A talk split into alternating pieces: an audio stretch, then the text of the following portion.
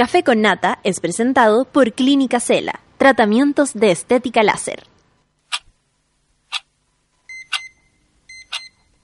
Cuando despiertas en otra sintonía, ves las cosas que otros no ven. Cuando despiertas en otra sintonía, que estás ves las cosas que otros no ven. O como diría mi abuelita, te sientes si a veces como sientes que estás viviendo es en muerto. Es tu lugar. O como diría mi abuelita, te sientes como bienvenido al grupo de contención más diverso de la historia. Bienvenido Para entrar, al solo debes entregarte a escuchar al resto, participar a tu manera, reírte fuerte y comprometerte para buscar más misioneros para la comunidad. Agarra tu taza y sírvete un buen café con nata. Que ya está aquí nuestra guía espiritual Natalia Valdebenito. Qué puntuales, qué puntuales somos. Feliz año, monada. Los abrazo a cada uno, a cada una. Les pido disculpas por mi voz pero ya llegando al, al, último, al último eslabón de la cadena, empiezo ya a tener estos embates típicos antes de una gran función como será la de este viernes en el Coca-Cola. Sí. No, mentira. ¿Cómo hacen en Coca-Cola? Son 150 personas en Coca-Cola. No cabemos. Y ya vamos en 400, no, en 4000 y tantas personas que hace el querido Capolicán. Muchas gracias, monas y monos. Y les quiero desear feliz año. Quiero decirles que eh, gracias por estar ahí del otro lado, eh, siempre haciéndonos el aguante, siempre apañándome a mí, eh, la manera más personal, pero también a nuestra radio. Eh, muchas gracias por todos sus aportes, por todas sus ideas, por todas sus historias al, al, al a la terapia, por, por todos sus correcciones, por todos sus aportes, desde todo punto de vista, críticas buenas, malas, constructivas, mala onda, que se les salen a veces de la guata. También, muchas gracias, muchas gracias por estar ahí, por contarnos lo que les pasa todos los días, por compartir su vida con nosotros, por mostrarnos sus avances, sus caídas, muchas veces que, que también compartimos y que por supuesto apañamos. Muchas gracias por, por contarnos de historias que no sabemos, por mandarnos ese link que se nos perdió, por, por estar ahí. De verdad que sí. Eh, sin ustedes esto sería imposible y se lo digo muchas veces al día, pero honestamente necesito que, que sientan esta gratitud que, que, crece en mi corazón por ustedes y, nada, como les deseo un año lleno de feminismo radical, del feminismo más radical que puedan encontrar. No le teman esa palabra, solo nos da a entender que queremos la igualdad de una manera u otra y la vamos a conseguir. Em, les deseo un año lleno de abundancia en muchos aspectos. Eh, si lo necesitan en dinero, pues ojalá se les cumpla, pero también en abundancia de todo, de ideas, de energía, de amigos, de amigas, de juntas. Yo por mi parte me propuse leer más este año, me propuse ir al cine, algo que no hice el 2018.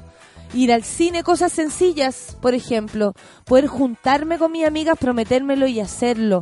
Eh, y, me propuse ir al cine porque eso incluye un montón de situaciones más. Eh, les deseo un año lleno de, de, buenas noticias, de salud, de, que ese examen te salga bien.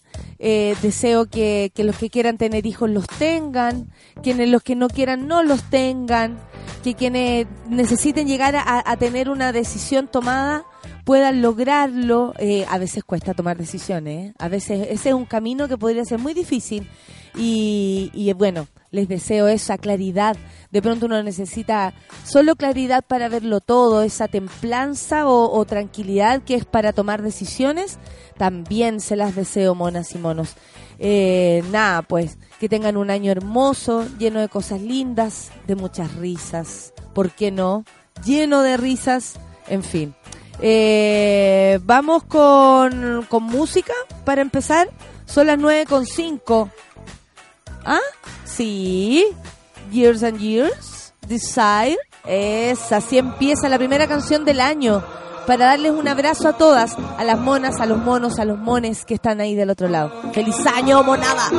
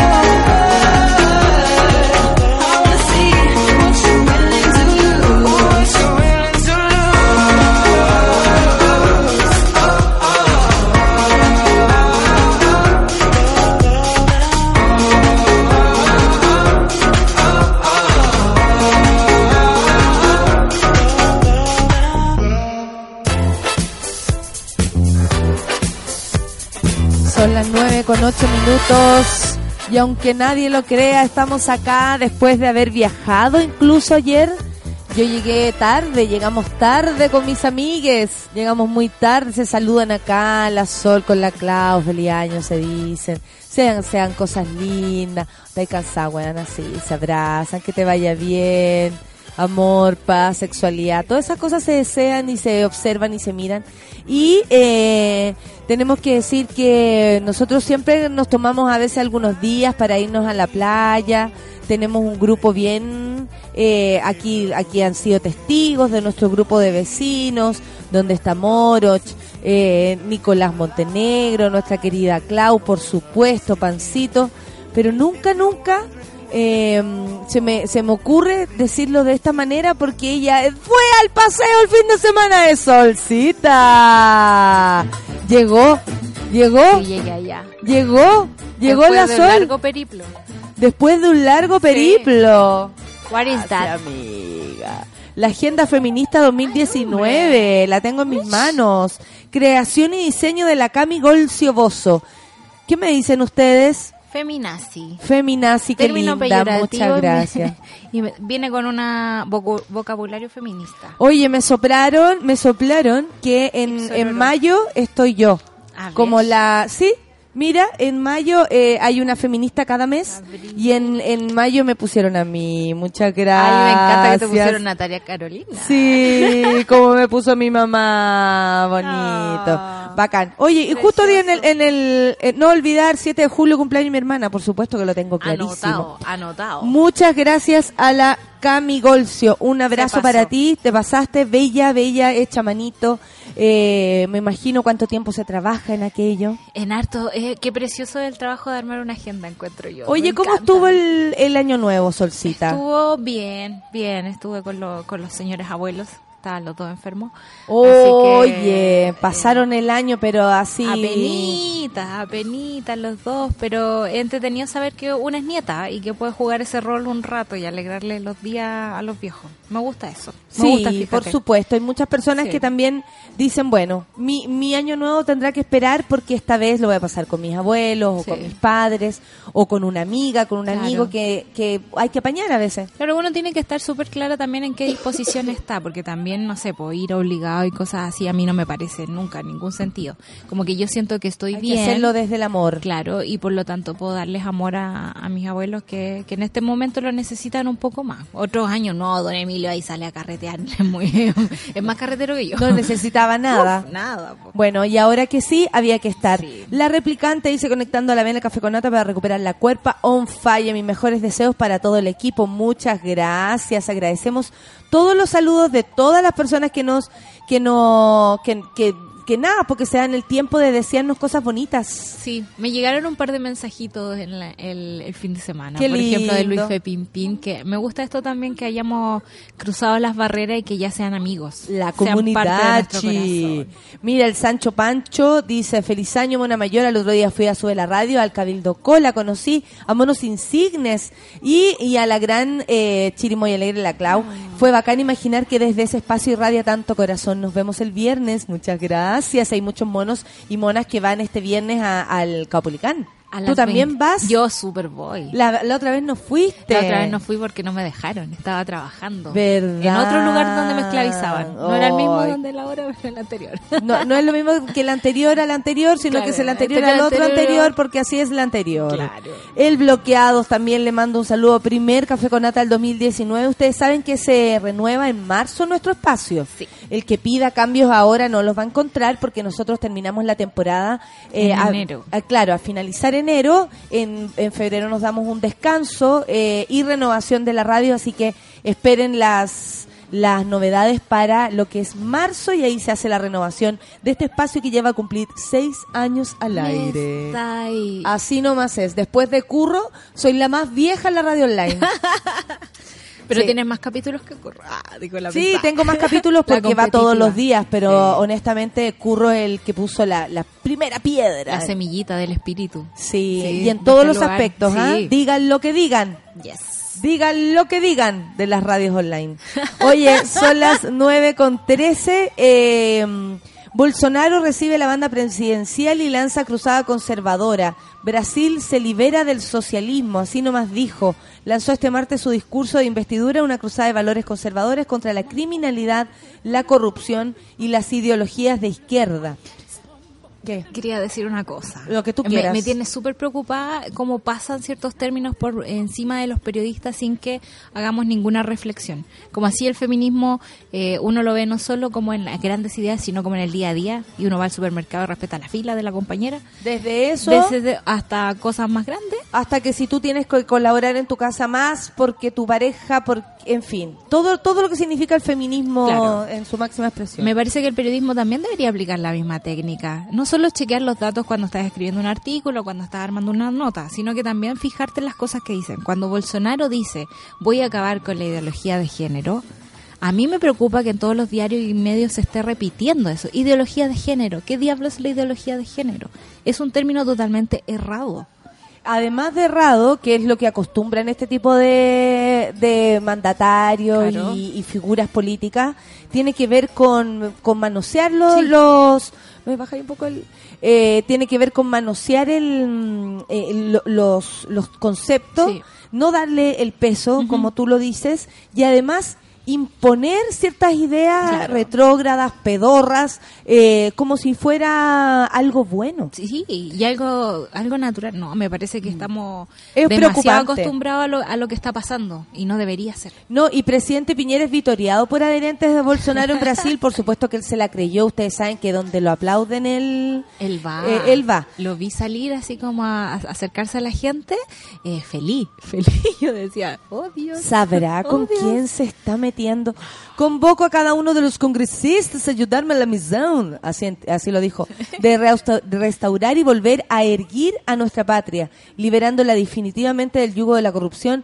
Me da risa que estas personas hablen de corrupción como si ellos estuvieran como... a- Eh, Libres de. Claro, a raya. Sí. Y, y hasta él está metido en un asunto Sí, de corrupción ahora ya. Ahora ya. Es lo mismo que pasa, y aquí yo creo que es importante solo ver, porque no sé si nosotros podemos meternos y solucionar esto, pero ver cómo ellos son, son la corrupción Claro. y hablan de como si no lo fueran. Primero, no Sí. se incluyen en estos conceptos.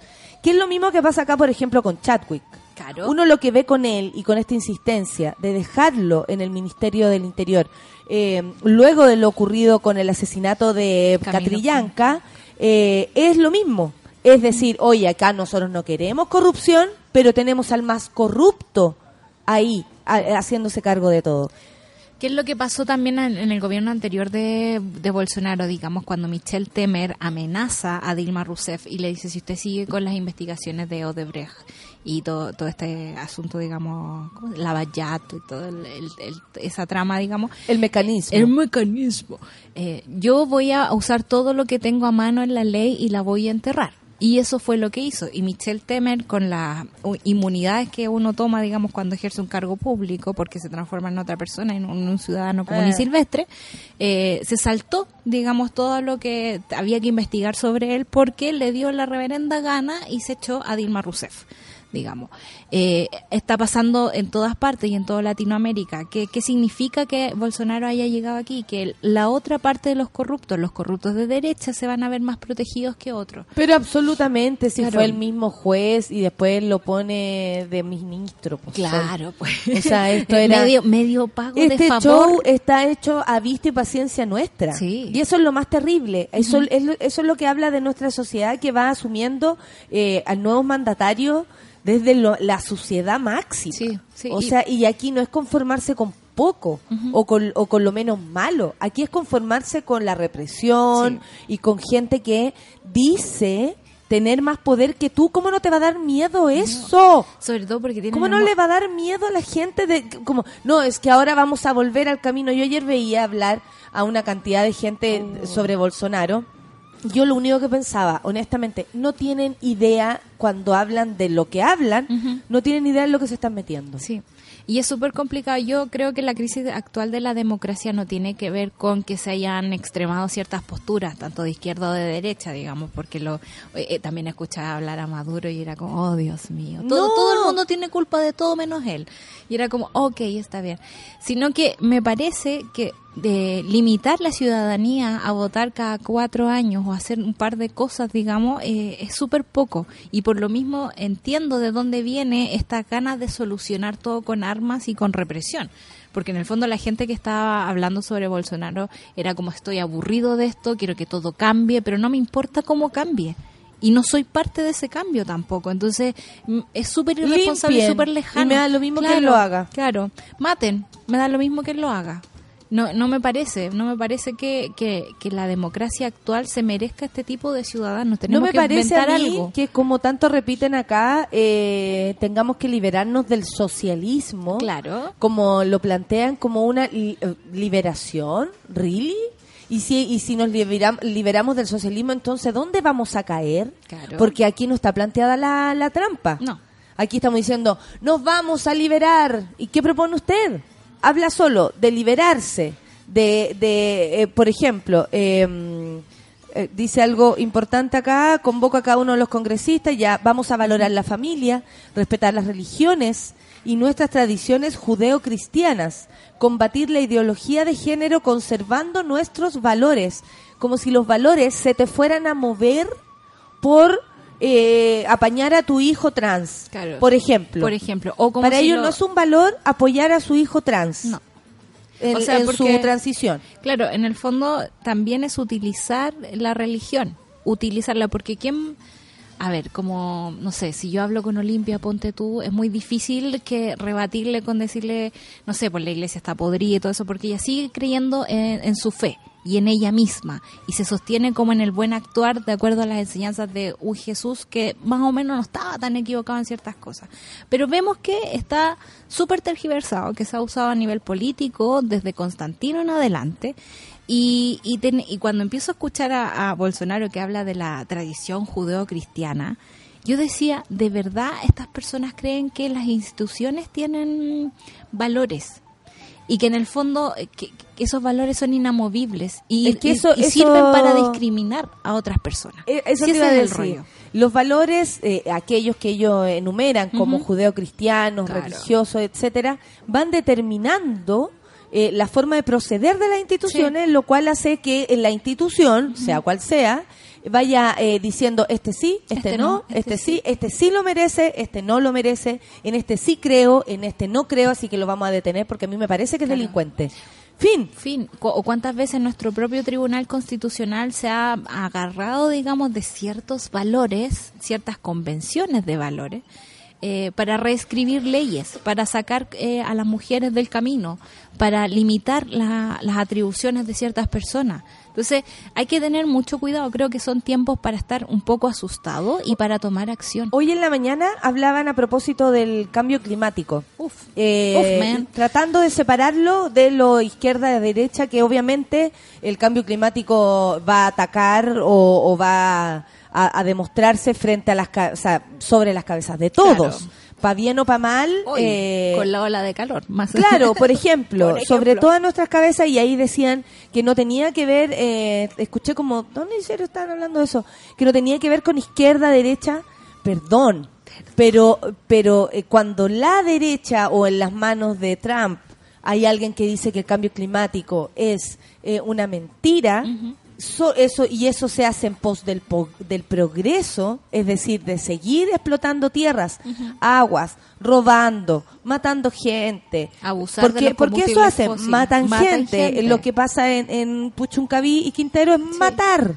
Están ahí hay un, un cordón eh, siniestro de, de- de empresas que están matando lentamente a todos los que viven ahí. Sí. Entonces, eh, Sin ir más lejos, a los mismos estamos hablando de ideología Sí. y ahí sí que nos metemos en la ideología más profunda. Sí. Hoy día me llamaba la atención, bueno, en realidad no debería llamarme la atención que ciertos periodistas digan, no, esto no se trata de eso, qué bueno que hay otros que ponen la cordura y dicen, perdón, pero en base al progreso se han hecho y tomado un montón de decisiones. Y resulta que ese progreso, ¿en manos de quién están?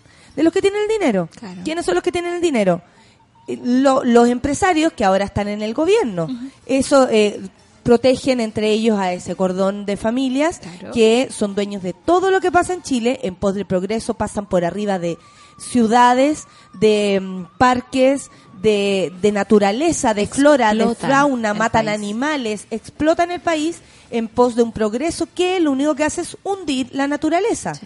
Porque se utilizó la naturaleza como eh, la fuente de, de- de recursos y nada más. Nunca pensando, a ver, si yo saco una piedra, ¿qué dejo en ese lugar? Por ejemplo. Claro. Tendré que tapar ese hoyo. Lo necesitará la tierra en ese lugar. No se hizo nada No pensando hizo en eso. Y Bolsonaro, desde su visión, por supuesto que, que puede arrasar con, eh, no sé, la, la Amazona Completo. brasilera, Sí. porque le parece que en pos del progreso y de sus amigos empresarios, esto lo digo solo para que nos vayamos haciendo una idea De lo que viene. de lo que viene. Porque, como dicen los expertos, y se murió un experto diciendo esto, no hay más de dónde sacar vida en la Tierra Sí. Para hacer vivir esta misma Tierra, este mismo planeta. Claro. O sea, esto va- vamos vamos retrocediendo. Vamos reduciendo y bastaría con empezar a ser un poco más eh, austeros, porque el nivel de desperdicio con el que vivimos todos los días, el agua que botamos, la luz extra que usamos, todas esas cosas son como actos que nosotros mismos podríamos ayudar. De nada sirve en todo caso si no hay políticas públicas que sean acordes, digamos, con el cuidado del planeta. Ya la Amazonía está súper amenazada. Me imagino que con Bolsonaro la cuestión va a estar un poco A mí más me llama la atención que más allá de cualquier cosa, sí se corta distinto el, ¿Qué, el, paño, el queque, eh, cuando es derecha o izquierda. Sí. Acá hay un presidente que dice esta es nuestra bandera, que nunca será roja. Si algún, eh, y de hecho, si alguna vez lo hizo Chávez, Maduro o, o quien haya hablado en esos términos, por la opinión mundial fue pero absolutamente vilipendiado que cómo se habla de banderas, de rojas. Y aquí, ustedes ven, esta gente se pasa por el culo todo, Todo. todo, todo, el pueblo, la bandera, la gente, eh, para hacer entrar a la gente y hacer ver como que estaba pasando de todo ahí, eh, lo, lo- los, ¿cómo se llaman? Lo- los controles eh, fueron súper arduos, ¿no ven que él se autopropinó y aquí no me van a convencer de lo No, contrario si vimos y no que- tiene que ver con, con, el, con la posverdad o la, la verdad lo que uno se acomode. No, hay eh, atentado más a hueonao que el que le pasó a, a Jair Bolsonaro. Y lo digo en serio. Ah, hueonao. O sea, el de Fulvio. Perdón, no, y el de Fulvio. Y el de Fulvio, los verdad, fue asesorado por. Fulvio. Claro. Absoluto, y además eso sube la encuesta, es decir, estamos Sí. frente a personas, a un pueblo, ese o el nosotros, porque yo me siento más parte de, de- de- de los votantes, no de los que, mm, ni siquiera de los comunicadores que ven esto desde afuera, yo me siento desde adentro.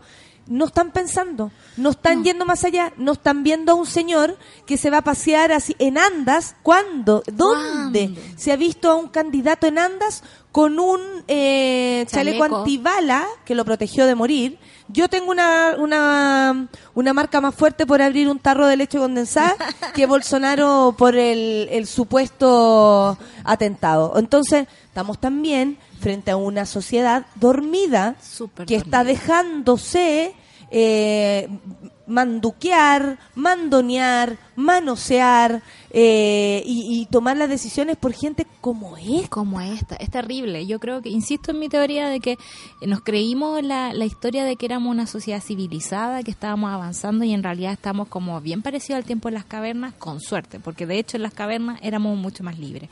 Ayer leí una encuesta que decía que a nivel mundial lo que más le da susto a la gente es perder su trabajo. Y es un miedo... es el trabajo del capitalismo para que to- tomes decisiones Sí. en base a este tipo de gente. Y po. podemos ver también lo que te da el colchoncito del dinero, ¿no? Te da la, la posibilidad de tener como ser dueño de los medios de producción, de ser dueño de los medios de comunicación, de ser ca- eh, capaz de tergiversar la realidad y también de poder usar eh, y abusar de la palabra ideología. Es como tan ingenuo pensar que no tenemos ideología o que no somos afectos a ello. Perdón, todo lo que hace Bolsonaro es de Eh, una ideología pero supina. Eh, claro. está pero inverso en su en, En su, su propia- ideología facha. Y la ideología no Fascista. es más que una radiografía de las cosas que tú piensas. El, el lente con el que miras el mundo. No es terrible, no es que uno adhiera a, a estar como bajo una nubecita de luz que te va a infiltrar, digamos, de ciertas ideas ni nada. No, es lo que tú piensas. Y eso no nos debería asustar, porque el pensamiento es parte como de nuestra vida diaria y deberíamos ser capaces de usarlo y ser críticos con ello. Mira, la Gabrieli dice, lo peor es de todo es que las personas que votaron por él lo justifican y defienden hasta la muerte. Sí. Eh, yo me grabaría ese texto final, hasta la muerte. Para mí el fascismo significa muerte. Esto, esto es muerte, Bolsonaro es muerte.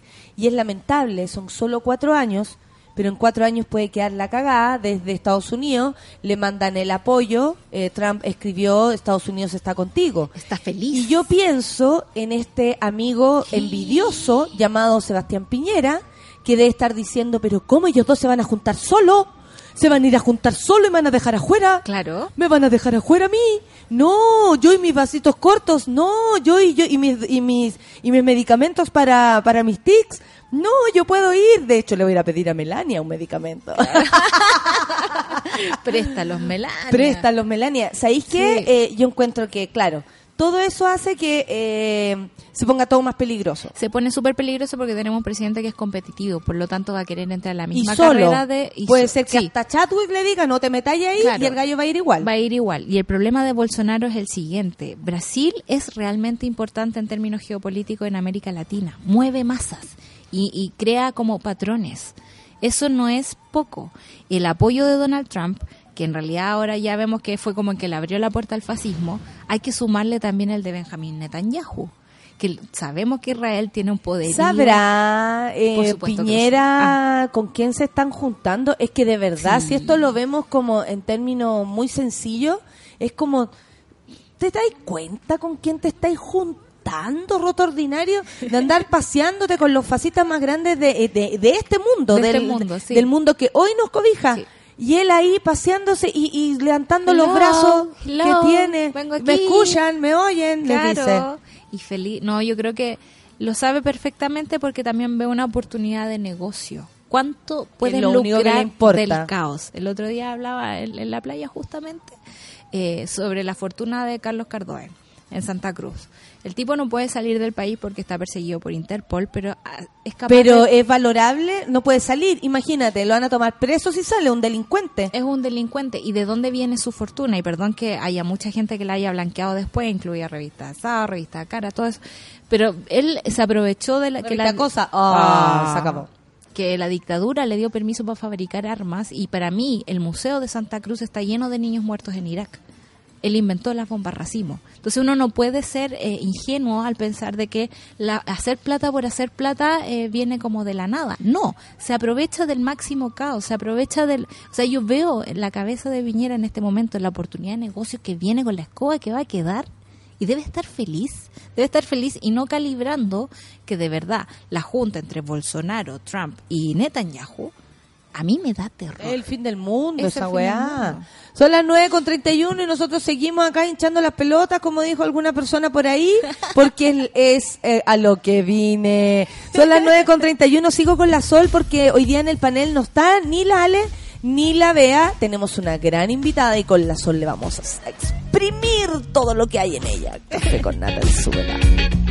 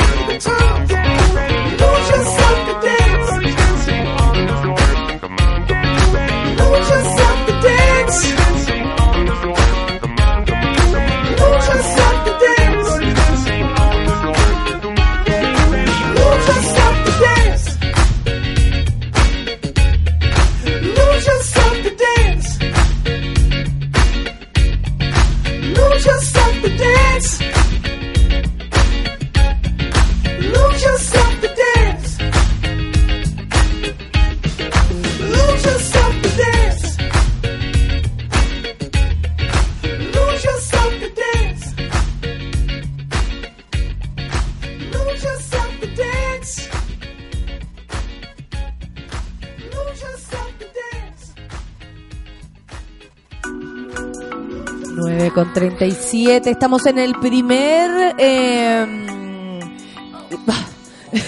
Congreso Feminista.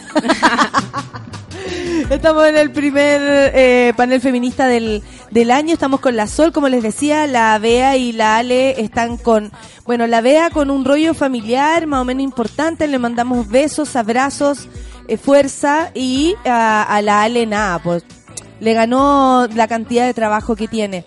Pero con la Sol nos vamos a dar un gusto. Un, no, démonos un gustito, Don. Carter. Eh, démonos un gustito porque vamos a estar con Isquia Siches. ¿Cómo estás, Isquia? Muy bien, muy buenos días. Ella Feliz año. Sí, ambas. ella es la pues. presidenta. Estamos con la presidenta, presidenta. del colegio médico. Como, Me da risa cuando me dicen la presidenta, en realidad. me, me molestan un poco en mi familia. ¿En amigos. serio? Oye, me hacen así. Pásenle el vino a la presidenta. Quítenle el vino a la presidenta. Es la, eres la primera mujer. ¿Es, es machista, ¿Es machista la historia en, en, la, en, en el colegio médico? En el colegio médico, muy machista y en el gremio también. Eh, la profesión médica eh, está marcada por estos grandes próceres, profesores, académicos, en una cosa muy jerárquica. Nosotros decimos que es como un gallinero, o sea, el de arriba va cagando al de abajo sucesivamente, el staff al becado, el becado al interno, el interno al alumno. Esa es una cultura que estaba muy arraigada, que ahora se está criticando. Y otro tiene que ver con el tema del género, que ha aumentado mucho las doctoras. Mucho, mucho. La matrícula ahora es mucho más femenina que antes, más de un 50%. Pero desde Loísa Díaz, en que antes habían cupos para estudiar medicina, ha sido un camino no, no sencillo y hasta hace muy poco todavía le preguntaban a las becas si iban a tener hijos o no en su beca si eran cirujanas, en realidad habían como algunas especialidades mucho más promovidas hacia las mujeres, que era ser pediatra, medicina interna, esas cosas, pero las habilidades quirúrgicas como que eran restringidas para los hombres. Y ahí mucha crítica y un ambiente muy hostil y muy dado para el tema del abuso y del acoso sexual, sobre todo en estas posiciones de superioridad, en donde Claro, el doctor le agarraba, apretaba un poquito a la interna, lugares de poder a la becada. como que e- e- el, el- o lo que se entiende desde afuera también puede ser así bueno tú ahora nos cuentas como que el poder dependiendo del lugar que ocupes en esta cadena eh, te da te da el poder para hacer lo que siempre quisieras las mujeres estábamos en mayoría en, de en un rol de inferioridad y hay lugares hostiles como el pabellón Claro. quirúrgico donde llega el cirujano, dueño del pabellón y ahí la, la interna, la beca queda es una es una víctima o es una ¿Y cómo- presa y- muy ¿Y cómo muy es que lábil. tú llegaste a ese lugar entonces de presidenta del colegio médico? ¿Qué, qué cambió o qué necesidad empezó a aparecer que de pronto es como todos decir, sabéis que vamos por este camino? Sí, mira, yo me aventuré en el tema más de representación en la época estudiantil, yo estudié en la Chile, ahí conocí varias instancias de participación, entre esa una que me hizo también entender que estas instancias requerían nuestra participación. Una fue el Senado Universitario, que es un poco ya, no es solo organización estudiantil, el pleno de federación que uno va a pelear, ahí ya estaba con premios nacionales, profesores más connotados. Y eh, tuvimos cuando egresamos, nos organizamos como becados, teníamos muchos problemas eh, y ahí fue saliendo este espacio y cuando íbamos a preguntar el apoyo del colegio médico nos encontramos con una institución muy anquilosada, que no veía este tipo de problemas, eh, levantamos en algún tema que nos preguntaban en las entrevistas si queríamos ser mamá, no mamá, y nadie así, grillitos. A nadie le interesaban mucho nuestros problemas, tanto de médicos más jóvenes como de médicas. Y eso fue haciendo que apareciera un grupo muy interesado en transformar el colegio. Y ahí parece que no era solo nuestro interés, sino que también el de muchos colegiados y, y rompimos un poco la estructura del colegio. Yo creo que nadie esperaba primero que ganáramos, nadie esperaba que ganara yo con mis particularidades, con mi historia de vida y todo. Fue, fue un duro, un ¿Por duro qué hablas de, golpe. de- de tu particularidad? ¿A qué te refieres? Porque soy So- mujer. que no es una enfermedad, le avisamos a toda la gente. ¿ah? Soy, soy conocidamente de izquierda eh, y yo también hice una alianza con varios sectores porque el colegio eh, independiente, que siempre hemos tenido posiciones políticas, nunca hemos sido indiferentes en la historia del país. Eh, sí hay una tendencia a tener acuerdos y ir desde estas distintas diferencias no utilizar políticamente, sobre todo por algunos presidentes que después fueron parlamentarios y que está mucho este trauma de haber usado el colegio como una plataforma política. Y, y nosotros también nos hacemos cargo también de ese desafío. Evidentemente que queremos que el colegio participe en política, que estemos ahí hablando de las cosas más relevantes, que no se vea solo como una utilización, sino que algo que realmente independiente de las posiciones, porque hay médicos que son muy de derecha, pero que están súper comprometidos con la salud pública. Claro. Y esos médicos hay que captarlos. Entonces, también nosotros hemos intentado que esto no sea no somos Excluyente. sí, pues, no somos no sé eh, no vamos a usar el colegio como para levantar las banderas políticas pero sí podemos hacer que esos consensos se levanten con mucha fuerza en un colegio que es político pero que no es solo de un sector así cooptado por decirlo así Isquia me contaba que lo, hay días que le dedica al colegio y hay otros que eh, está en, la- en el servicio, en el servicio público ahí atendiendo. Sí, me, Eh, me- me recomendaron tener esta doble militancia para no perder las patitas de, de- del mundo real, porque si no tú te metes en la política y empiezas a querer cambiar cosas Claro. y puedes estar todo el día en yo podría estar todo el día en reuniones y haciendo pauta y cosas así, pero voy 22 horas al Hospital San Juan de Dios, yo trabajo en el programa de infectología de VIH y ahí tú te, ¿Hace te vuelves a, a- ¿Hace cuánto rato estás ahí? Para que entremos en, en materia ya, sobre todo no, con una años, Llevo campaña... más de... Llevo varios años en ese hospital, es mi centro formador, están mis maestros, mis profes, los que me han motivado a esto. Y en VIH llevo este año, yo terminé mi especialidad en medicina interna y trabajo con un grupo de infectólogos y veo policlínico de, de VIH con ¿Por, ellos. por qué un... Eh, por- porque, bueno, me imagino que todos los doctores, doctoras van tomando su camino eh, de acuerdo a sus necesidades, a lo que van descubriendo en el, en- el mismo pasar, o algún profesor que te haya estimulado. Pero, ¿qué pasó con el VIH? ¿Por qué te llama la atención como médica eh, eh, dedicarte a este tema?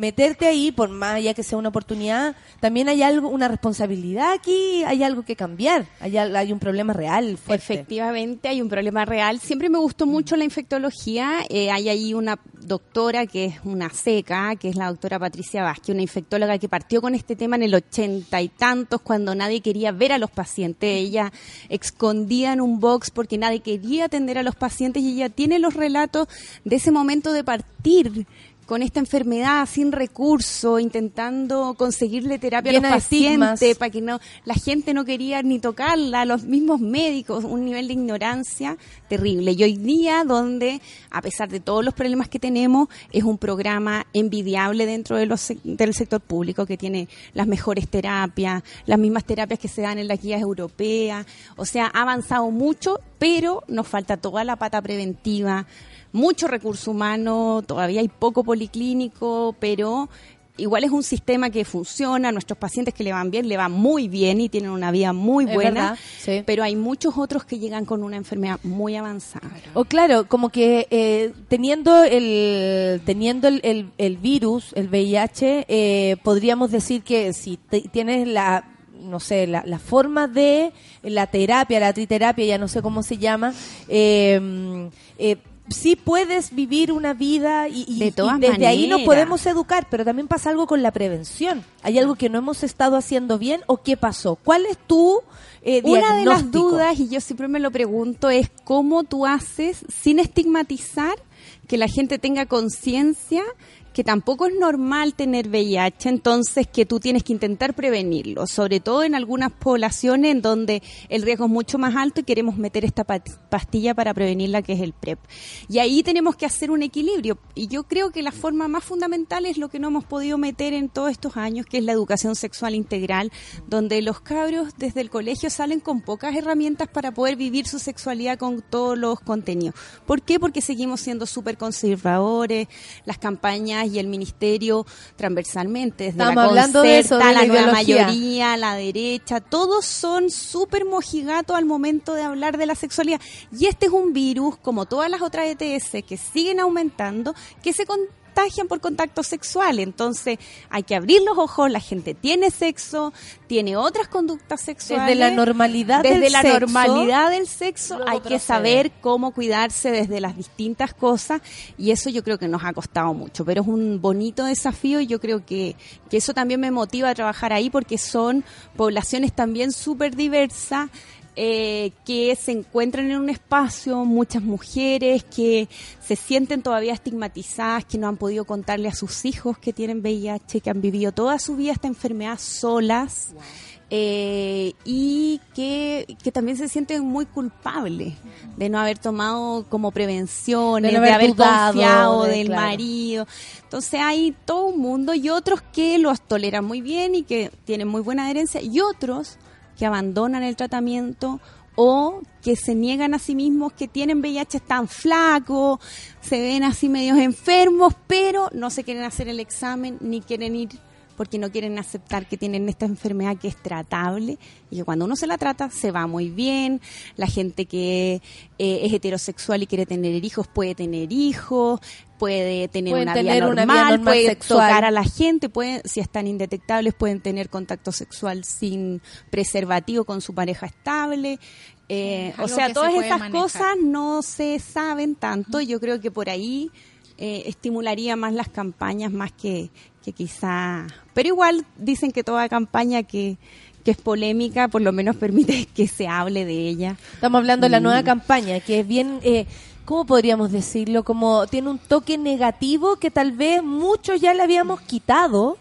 Eh, que si estamos hablando de una infección, como tú decís, no está bien infectarse ni de eso ni de nada. Ojalá todos fuéramos saludables. Eh, obviamente no lo vamos a poner como esta es la moda, pero eh, darle ese estigma, según tú, desde el colegio médico. Lo- ¿Detiene a la gente eso? ¿Detiene a la gente en su casa? por Depende, ejemplo? pero yo creo que no. Sobre todo la población que es la población de más foco, que es la población joven, yo ya uno se siente invencible. Y en realidad entre al- teníamos un amigo que nos decía entre entre quedarse entre comillas como caliente o tener el riesgo hay gente que prefiere morirse antes que en realidad tener el contacto sexual va a ser algo que es promovido La vida soy, la la vida vida, soy. soy y en realidad eso es lo que es más prevalente en esa en esa edad. Entonces hay que ver otros, pero aquí el error fundamental del Ministerio de Salud es no haber incluido a las poblaciones que participan de esto. Es, el VIH eh, es uno de los grupos que tienen más activistas y no haberlos incorporado porque siempre va a haber críticas para la campaña. Por pero por lo menos los tuviste ahí y participaron y tenéis campañas para grupos especiales, para la gente en general, para el miedo, para la educación, para bajar el estigma, hay de todo. Pero eh, acá no se ha incluido a las comunidades, yo creo que es un error, porque por lo menos si estuvieron, la crítica siempre va a ser un poco más liviana. Y ahí igual uno se queda como pensando que la mayoría de las campañas, por ejemplo, tienen a veces que ver con estas mismas rencillas, como incluir o no incluir, qué cosas voy a decir yo, qué me lo permite mi electorado y qué no. Y en ese sentido me parece que el, gremio del, del colegio médico, digamos, tiene bastante más poder que otros otros gremios de nuestro país. ¿Tú crees que en, en este caminito que están haciendo pueden hacer como salidas alternativas? Porque a mí, por ejemplo, eh, siento que una campaña en televisión se queda corta. Estamos que una, ca- una pensando- campaña de, de- en el colegio de educación sexual también se va a quedar corta y depende de muchos gobiernos, por ejemplo. Es- Tenemos en mente para este año poder hacer y colaborar con una campaña distinta eh, en torno al tema del VIH y podernos meter también con esta agenda de género que tenemos, poder incluir algunos mensajes, sobre todo con la relevancia que hoy día tienen las redes sociales, donde quizá la televisión o esta cosa más abierta no va a tener tanta llegada, pero sí creo que el ministerio se tiene que cuestionar si siendo tan conservadores van a lograr objetivos diferentes de lo que le han hecho los distintos gobiernos. Y ahí hay que hacer algún grado de autocrítica por parte del ministerio. Pero es que también puede ser eh, que quieran precisamente que cierta, eh, no sé, comunidad de- desa- desaparezca o tenga más problemas para vivir. Si también de alguna manera el, el Estado a nosotros nos propina la- las herramientas para que se nos haga de igual manera vivir para todos.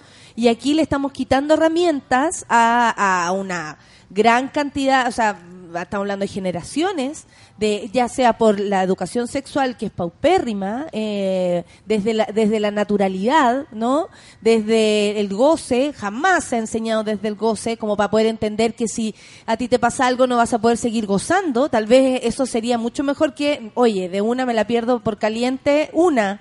Una es distinto a no gozar toda la vida. Sí, Si hay, hay, mucha, hay muchas experiencias internacionales muy bonitas que es de esa educación sexual muy sana, en donde además se promueve eh, eh, como un contacto sexual que ha ido demostrando que cuando tú le informas más, muchos tienen un, un inicio de su actividad sexual más sano, sobrios, por ejemplo que eh, es algo muy difícil hoy en día. Entonces, eh, y ha ido retrasando el inicio de la actividad sexual porque ya no hay tanta obligación a hipersexualizarse antes. Claro, claro, Porque claro, se claro. habla, porque no es tan tabú, porque no es tan genial eh, tener mil millones de parejas sexuales, ya no es tan complejo. Y yo creo que ahí hay mucho que hacer, pero eh, sin duda creo que este tema, independiente del gobierno, por más conservador que sea, igual lo va a tener que abordar. Eh, así que está en el auge, cuesta recursos, tiene cifras y de hecho creo que el gobierno anterior le, se demoró bastante en decantar el tema del VIH y este partió por lo menos poniéndolo en el centro de su agenda. Yo creo que eso sí hay que reconocerlo. Lo que sí es que hay que agilizar un poco el tranco y ellos igual lo van a tener que hacer porque es costoso, tiene cifra muy mala, al ministro lo han citado chorro mil veces a la Comisión de Salud a dar explicaciones de cómo va y muy por muy por el contrario, más que mejorar, lo más probable es que las cifras van a seguir profundizándose y van a, porque van a empezar a diagnosticar si nos va bien con la campaña de diagnóstico a todos aquellos que no hemos diagnosticado todavía, o sea, el VIH lo único que va a hacer es va a seguir aumentando en breve, independiente que uno haga la mejor campaña del mundo porque vamos a empezar a diagnosticar Claro, a los claro, que no sabemos. claro, a los que no logramos prevenir con anticipación. Pero el colegio médico, que eh, a mí no me queda claro, puede tener como una participación. Sí, nos han invitado a algunas actividades, pero queremos hacer una campaña nuestra. Me gusta ahí, eso, está eh, bueno. queremos trabajar ahora en el verano, que uno hace todo lo del año en el verano. Eh, tenemos planificado, bueno, además de nuestra carta de planificación, que con el grupo de la Comisión de Género, que tiene tres áreas, poder eh, organizar una campaña alternativa eh, quizá dándole puntos a estos temas más relevantes y, participando idealmente con las comunidades que están organizadas. Qué bueno que dijiste eso de, de la comisión de género. Eh, ¿Cuáles son las tres ramas de la comisión de género? Tenemos una que tiene más que ver con políticas públicas, que es cómo la salud le llega a las mujeres, porque ser mujer y también ser eh, grupos de la diversidad sexual es un factor de riesgo en enfermedades, que nosotros decimos determinantes de la salud. Ser mujer es un factor es de un riesgo. determinante social de la salud, ser mujer. Social. Para muchas cosas, por ejemplo, si a ti te duele el pecho y llega a una urgencia, te van a decir, ah, es loca. En cambio, si llega un hombre, ah, tiene un infarto, y le hacen un electro, y así las mujeres se mueren más de infarto porque son más subdiagnosticadas que los hombres porque creen que No somos lo puedo todas creer. histéricas. Quiero- Esta a mí es me- una, quiero esa es me- una. quiero Por que me ejemplo, agarre la histeria ahora ya después de eso que me acabas de decir. todo el tema del parto también y de cómo eh, el tema de la reproducción cruza nuestra vida. O sea, después de que pasa la, la- el, el periodo fértil, las mujeres como que dejan de tener aparatos reproductivos. Entonces ya no van al ginecólogo, ya no la ve la matrona, ya no se diagnostican, ya no tienen sexualidad, hay muy poca como formación sobre el tema menopáusico y eh, quedan abandonadas. Entonces, esa es una que es políticas públicas. Otra tiene que ver con las mujeres y el trabajo, que tiene que ver más con nuestra pata gremial, que es cómo las mujeres acceden, esto de las barreras, eh, sobre todo para las especializaciones, porque ya entramos a la carrera. Usted está, hartas. eh, tú desde, claro, tú desde la presidencia puedes, tal vez, eh, con tu mirada, ¿por qué no, de mujer, percibir más problemas que los otros de persona, como eh, percibir la importancia, tal vez, de, Sí, de los como yo creo que de está género. muy normalizado y cuando Ah. uno conversa esto, y creo que en todo ámbito, cuando uno lo conversa eh, con los pares masculinos, en- es como, como que le estamos poniendo color y yo creo que justamente no, que, que hay muchas cosas muy normalizadas y que son complejas al momento de vivirlo y de qué te hizo. Y también me pasa con las colegas que ellas mismas les ha contado, le ha costado ir decantando que hay temas de género y de discriminación en, en la profesión y otras que tienen que ver mucho con el tema de la maternidad donde las doctoras eh, omiten tomarse la hora de lactancia, omiten los permisos, vuelven rápido a trabajar. ¿Por qué? Porque todavía el tema de la maternidad no tiene corresponsabilidad y solo es como culpa y peso de las mujeres y, y está muy restringido en los Hay que espacios. regularlo para que... no solo regularlo, sino que ahí hay que lograr que se normalice, que en realidad es como ley que se cumpla la hora de lactancia. Todavía hay un estigma, yo creo que es transversal en el tema del trabajo, en las doctoras también pasa. Y la última tiene que ver con diversidad, donde nosotros tenemos, bueno, pocos doctores trans, pero sí tenemos muchos doctores y doctoras que son eh, parte de la diversidad sexual y también mirar el grupo de la diversidad sexual y hemos, ah, hemos hecho así sobre la identidad de género y participado en ese debate, hemos mandado cartas, como tener un área sobre qué ocurre acá, los polistrans, capacitar al personal de salud, porque hay mucha ignorancia y de hecho tenemos colegas que hasta el día de hoy eh, se burlan de los pacientes al momento de atender un paciente trans, por ejemplo. eh, ¿Y eso está en la formación de ustedes? ¿O esto Mm. tiene que ver con las personas? se ha ido incorporando, integridad? pero tiene que ver con la formación, pero ahí nosotros tenemos una cosa que es relevante, que es que nuestro nuestra deontología ética, nuestra nuestra formación obliga a tener respeto por los pacientes. Entonces, alguien que dice, "Oye, tú eres niño niña, eres no sé qué, tú ¿O te habla por tu No nombre de, llama de, de- de carné, por ejemplo? eso ya está de en las normativas ministeriales Claro. y de hecho cualquier paciente que no es nombrado por su nombre eh, nominal, que quiere ser nombrado, puede denunciar tanto al colegio como para los procesos ¿Y han administrativos recibido del sector o, sea, o, o han recibido denuncias significativas, por ejemplo, de Hemos recibido hace "Ey, ey, muy este es poquito, tema". sí, hace muy poquito tuvimos una, denuncia claro. que eh, tanto para los temas de género como también para todo lo que ha sido implementación de aborto y en el caso de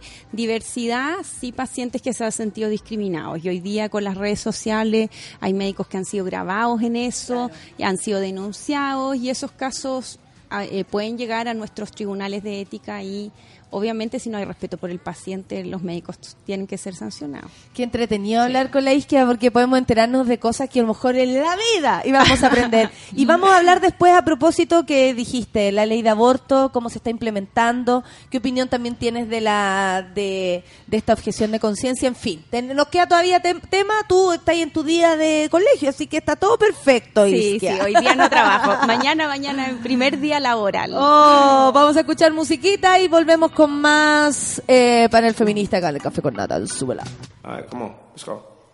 They think I'm a magician. Oh, voila, voila. They think I know magic. Oh, voila, voila. They think I go abracadabra, leave and come back as something different. Mama, voila, I might pull up in a Bentley. Oh, voila, voila. Pull up in them Benzes. Oh, voila, voila. I might pull up on the skateboard with me and P-hoes. Go still pay me attention.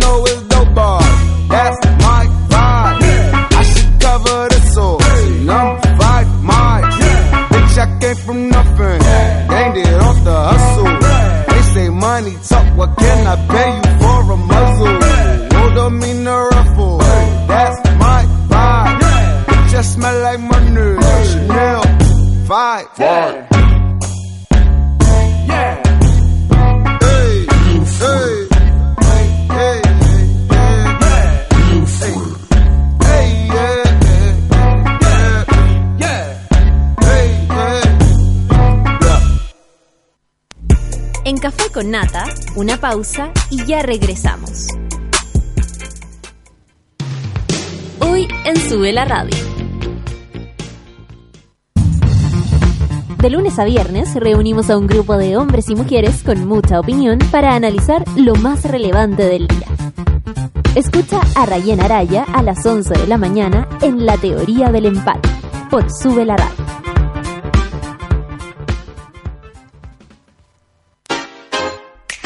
Un break al mediodía y engaña la tripa junto a Isidora Ursúa y Eleonora Aldea. Porque en Caceritas conversamos, echamos la talla y planeamos un mundo mejor. Siempre con amor. Caceritas, de lunes a viernes al mediodía en Sube la Radio. En otra sintonía.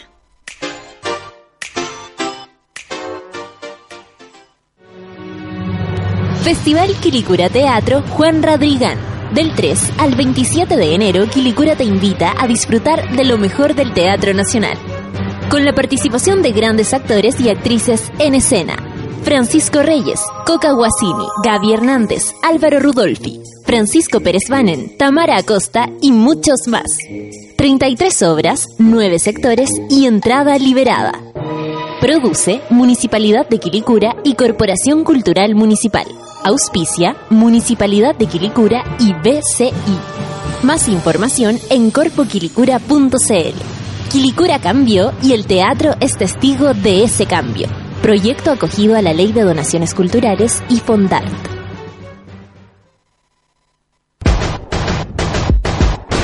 ¿Cansado de los bellos encarnados, de gastar tiempo y dinero sin resultados? Ven por tu evaluación gratuita a Clínica Cela y evoluciona tu piel con láser alexandrita. Entra a www.cela.cl. Clínica Cela, 12 años de experiencia en tratamientos láser.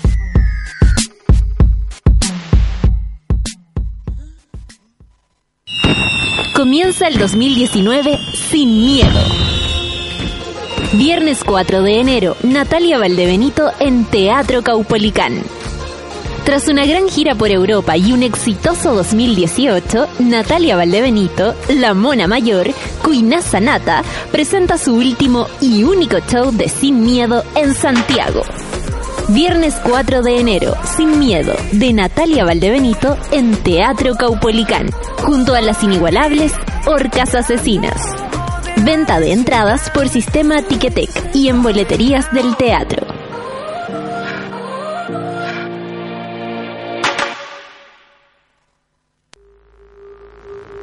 Ya estamos de vuelta en Café con Nata.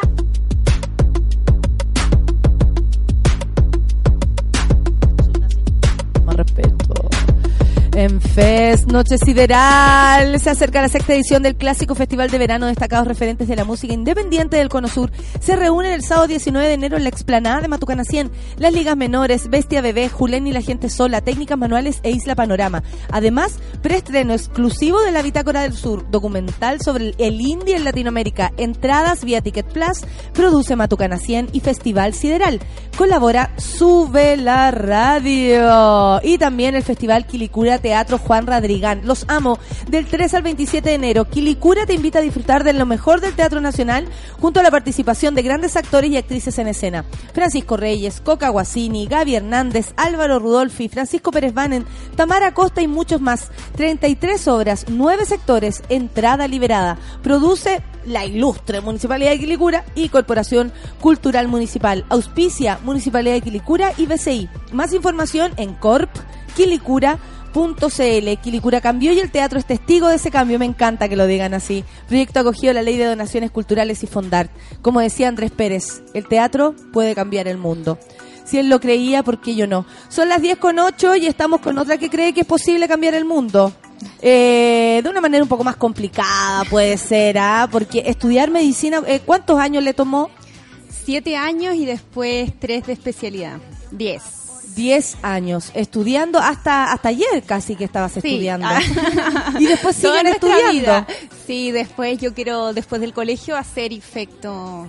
Son dos años más. Wow. Qué entretenido igual, qué entretenido. Debe ser la especialización en algo que uno le guste. Aparte que ahora los doctores son muy especializados. Son demasiado Los kinesiólogos es como el dedo chico, hay una eh, hay un especialista para el dedo grande, para es así la cosa, cada vez hay más porque cada vez el conocimiento va aumentando, aumentando y hay que saberlo todo. Y, y además la, la nueva información, po, por ejemplo en VIH, que a mí me gusta VIH, todos Se los va días renovando. terapias Cambiando. nuevas, van saliendo cosas nuevas y, y hay que saberlo todo un poco, porque no le pueden pillar. Y los pacientes además ahora saben mucho porque sale Oiga, todo en doctora, internet. yo leí- Oiga, doctora, supe que ahora hay un medicamento inyectable.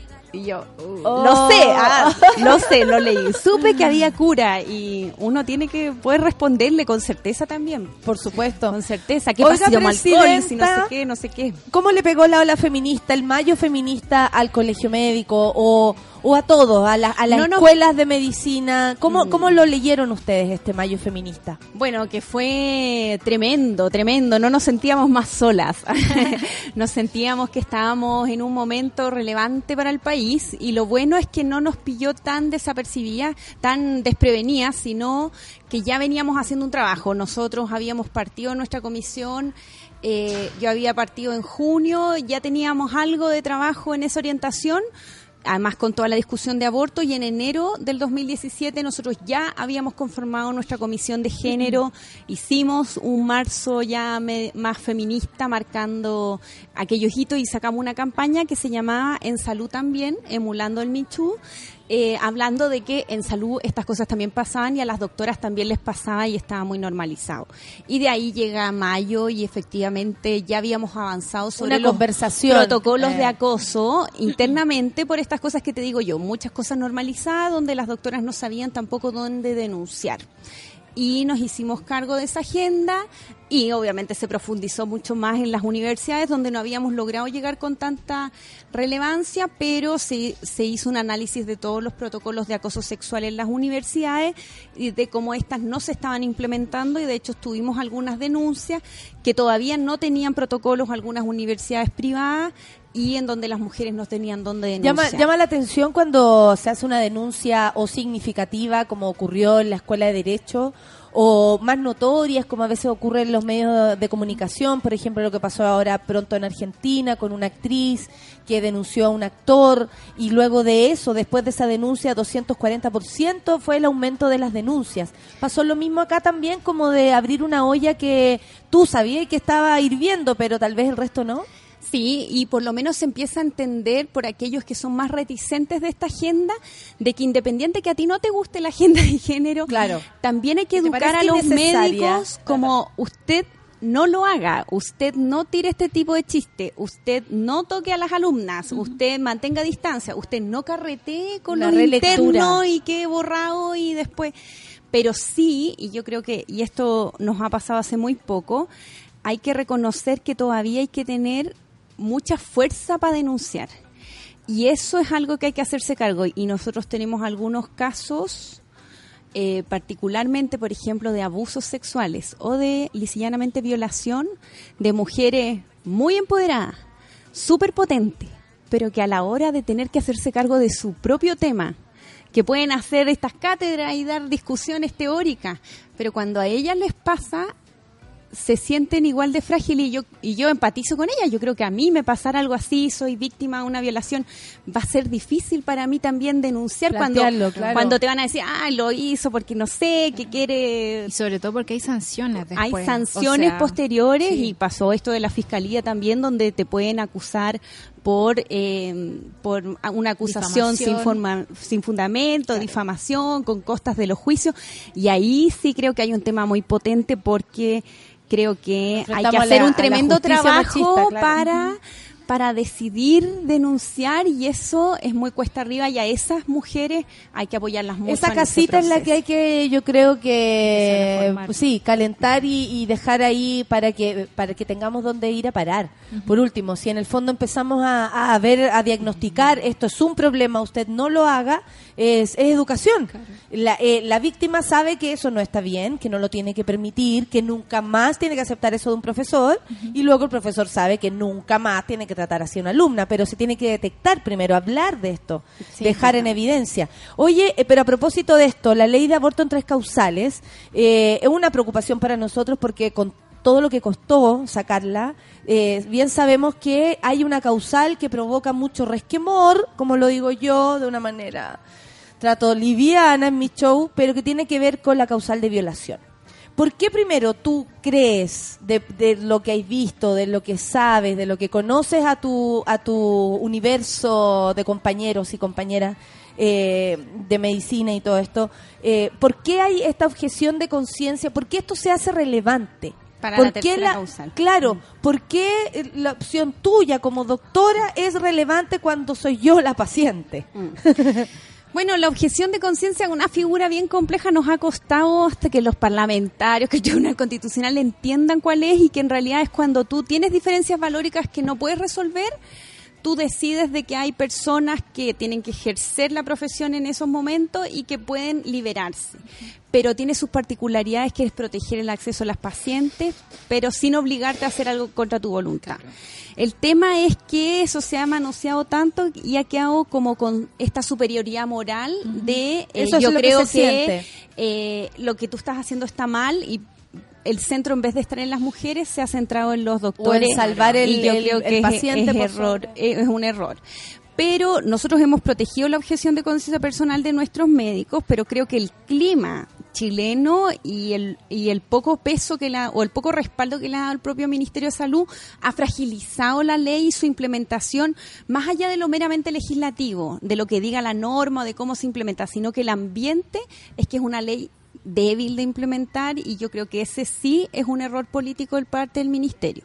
Un error político que va en la línea política quizás del gobierno, pero para mí como mujer, como chilena, creo que es una tremenda... pone en riesgo. No, en riesgo y además que ellos mismos fragilizan la implementación en todo Chile. Si uno sabe que en el hospital de, de una ciudad más pequeña, eh, efectivamente es difícil que la rectoría del ministerio ejecute. Entonces ahí tiene que haber un mensaje muy claro para que los equipos sepan que no pueden dilatar una, una interrupción de un embarazo, que no pueden como burocratizar u obstruir lisillanamente el acceso a la ley y eso lo tiene que decir el ministerio con mucha más claridad de lo que lo hace ahora. Y ese yo creo que es el ambiente. Está dejando como una especie un de- ambiente punitivo, le quita el Sí. piso a la ley. Y eso es lo más lo más para mí desde mi punto de vista lo más problemático porque la ley está y los equipos además se van a tener que ir eh, implementando. Cuáles son los temas yo creo que aquí en la tercera causal hay dos cosas. Una que son los que realmente tienen su objeción de conciencia valórica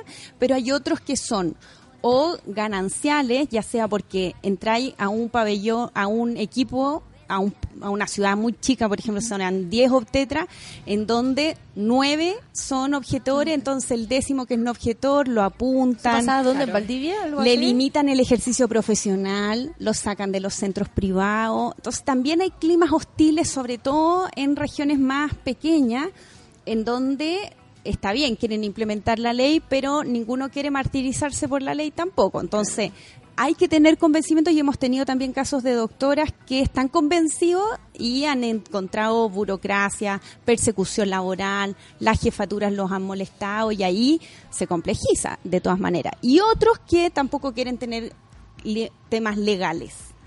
Eh, y eso, ninguna de las últimas dos es objeción de conciencia real. Esa nosotros no la protegemos, eso es una obstrucción de conciencia. Esos médicos en realidad no están cumpliendo con la ética profesional y además debilitan la opción de los que genuinamente tienen sus convicciones, pero dicen ningún problema, usted tiene estas opciones, acá hay otro profesional y yo no voy a participar en el acto de interrupción, pero tengo el deber con usted, paciente, de, de acogerla, no tratarla mal, eh, mostrarle, no discriminarla. discriminarla, independiente que yo por mis convicciones no voy a participar en el acto. Ese es un real objetor de conciencia, el gallo que es comprometido y que entiende Y su que rol de deja en las manos responsables. responsable, que nadie lo va a obligar a hacer algo en contra de su voluntad, pero que lo hace poniendo al centro a la mujer. Pero ¿Sabes ahí qué? debería, digamos, el Estado garantizar que existan las condiciones para que el otro pueda. Es que ahí tomar- donde- donde lo que el dice Isquia, problema que está que uno puede que garantizarlo mezcla, claro. y va a tener acceso a final de cuentas, pero va a ser lento después de que todas las personas le digan qué opina de su interrupción, después de una, un, un mal pasar y yo creo que que eso tengan consecuencias no los mismos ocurrir. doctores en los hospitales o clínicas a las que pertenecen también es, hay algunos sumarios iniciados ya Claro. que tienen que completarse. Pero es parte de la historia del aborto, ¿no? Como la persecución a los doctores que Sí, lo hacen. ¿sabéis que yo quería aprovecharme de Isque a propósito de ese tema que a mí me- por lo menos me, me convoca tanto, que es el aborto en tres causales, pero también eh, lo- los migrantes, las mujeres, eh, los trans, las trans, et- en fin, a todos los nuevos ciudadanos de este país. También hay que ponerse a la altura, ¿no? Como somos distintos, venimos de lugares distintos, ¿cómo se prepara eh, una sociedad para, para una nueva forma de, de- de ser, para nuevos integrantes? Si lo vemos en, en- en términos positivos. Para nosotros es una buena noticia, como programa, te lo digo, lo planteamos así. Me imagino que para los doctores hay que ponerse a la altura también de los cambios. También tenemos una comisión de migrantes. Eso, ¿viste? Estamos haciendo la pega. ¿Por qué? Porque Es desde, importante. desde salud esto es muy bonito. Es muy bonito porque todas estas cosas son determinantes sociales de la salud y también ser migrante. Y la forma que también los- las otras comunidades de salud lo han hecho es justamente integrando, porque si no lo que pasa es que las personas no acceden a la salud, llegan cuando están muy graves, no tienen acceso y tienen enfermedades de salud mental o enfermedades orgánicas mucho más graves. Y es por eso que los distintos países y los salubristas más connotados, y nosotros tenemos una de, la, de, la, de los miembros de nuestra comisión, que es una importante enfermera matrona de la UDD, que ha publicado mucho sobre esto, que es eh, Báltica Cabieses. Ella ha ido liderando junto a nuestro equipo de migrantes cuáles son esos espacios. Y desde salud la mirada hacia los migrantes es lo menos punitiva posible, es derechos humanos fundamentales, derecho al acceso y yo creo que es muy bonito como también las instituciones de salud nos tensionamos para tener eh, ya sea eh, gente que pueda dar acogida, estas mismas personas que hacen de facilitadores, por ejemplo, con el tema el del idioma. idioma, como además nosotros conocemos una, una familia o personas que abordan la enfermedad de otra forma, es un desafío desde lo clínico. Entonces, Eh, desde ese sentido, desde lo Tiene sanitario, que ser incluyente, absoluto. hay una línea que es muy clara y que es nítida. Evidentemente, el debate migra- migratorio y cómo lo ha abordado el gobierno hacen tema. peleas eh, políticas muy interesantes, pero desde salud hay una línea que solo la acogida y la integración. Es la única forma de abordar el tema de la migración. Igual yo tengo un problema un poco con eso, porque siento, eh, mi, o sea, mi pregunta en realidad es como cuánto se demora desde que ustedes toman esa decisión, como de comunicar que esta es nuestra actitud frente a los migrantes, a cuánto tiempo eh, tarda en llegar hasta el, el último eslabón de la cadena de un hospital o de un CESFAM. eso no va. Va cambiando No, la obvio, cultura obvio, institucional, claro, va porque- cambiando la cultura institucional de a poco y es lo mismo que pasa desde el ministerio, que por normativa van poniendo esto del nombre, por ejemplo, en los trans o de la acogida, donde se facilita la atención de los pacientes, las embarazadas, por ejemplo, que son inmigrantes que no tienen RUT, que no tienen nada y que hay que rápidamente incorporarla al sistema porque si no ese recién nacido va a tener más problemas de salud.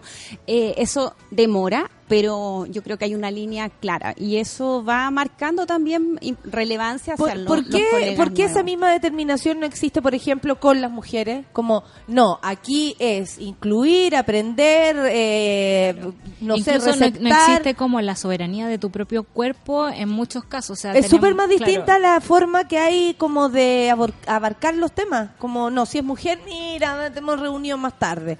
Pero... Preguntémosle al pololo por las Sí, pastillas. claro. No, como- sí, es un desafío, pero por lo menos nosotros entendemos también que es lo mismo, o sea, no hay espacio para la obstrucción de conciencia, no hay ningún espacio, hay claridades en algunas cosas, pero como tú dices, que llegue a la implementación del último colega, que tiene una cultura además que también fue quizá generacionalmente distinta, que tuvo una formación diferente, que se desarrolla en un medio va cambiando de a poco, pero yo creo que vamos bien encaminados a pesar de, de nuestras debilidades, que yo creo que partimos reconociéndola, evidentemente, un gremio que estamos en deuda con nuestros pacientes y con los desafíos del país, o sea, entre eso, migrantes, mujeres, envejecimiento, ¿cuántos otros?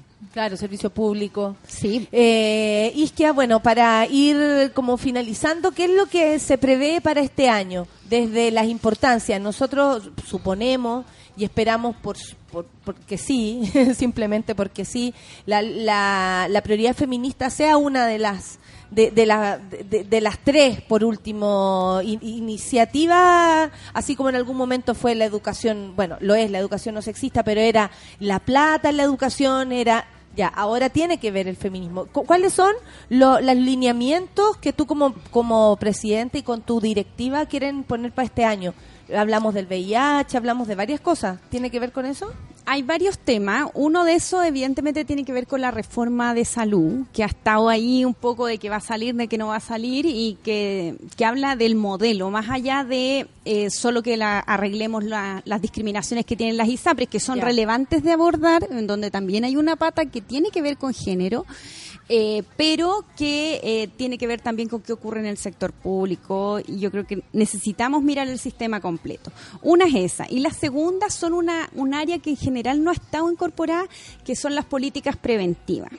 Y ahí nosotros metimos cinco temas, medio ambiente, alcohol, y aquí para todos, para que se vayan preparando, porque tal como ocurrió en tabaco, hoy día el alcohol eh, termina siendo un factor de riesgo oncológico, un riesgo para tener cáncer.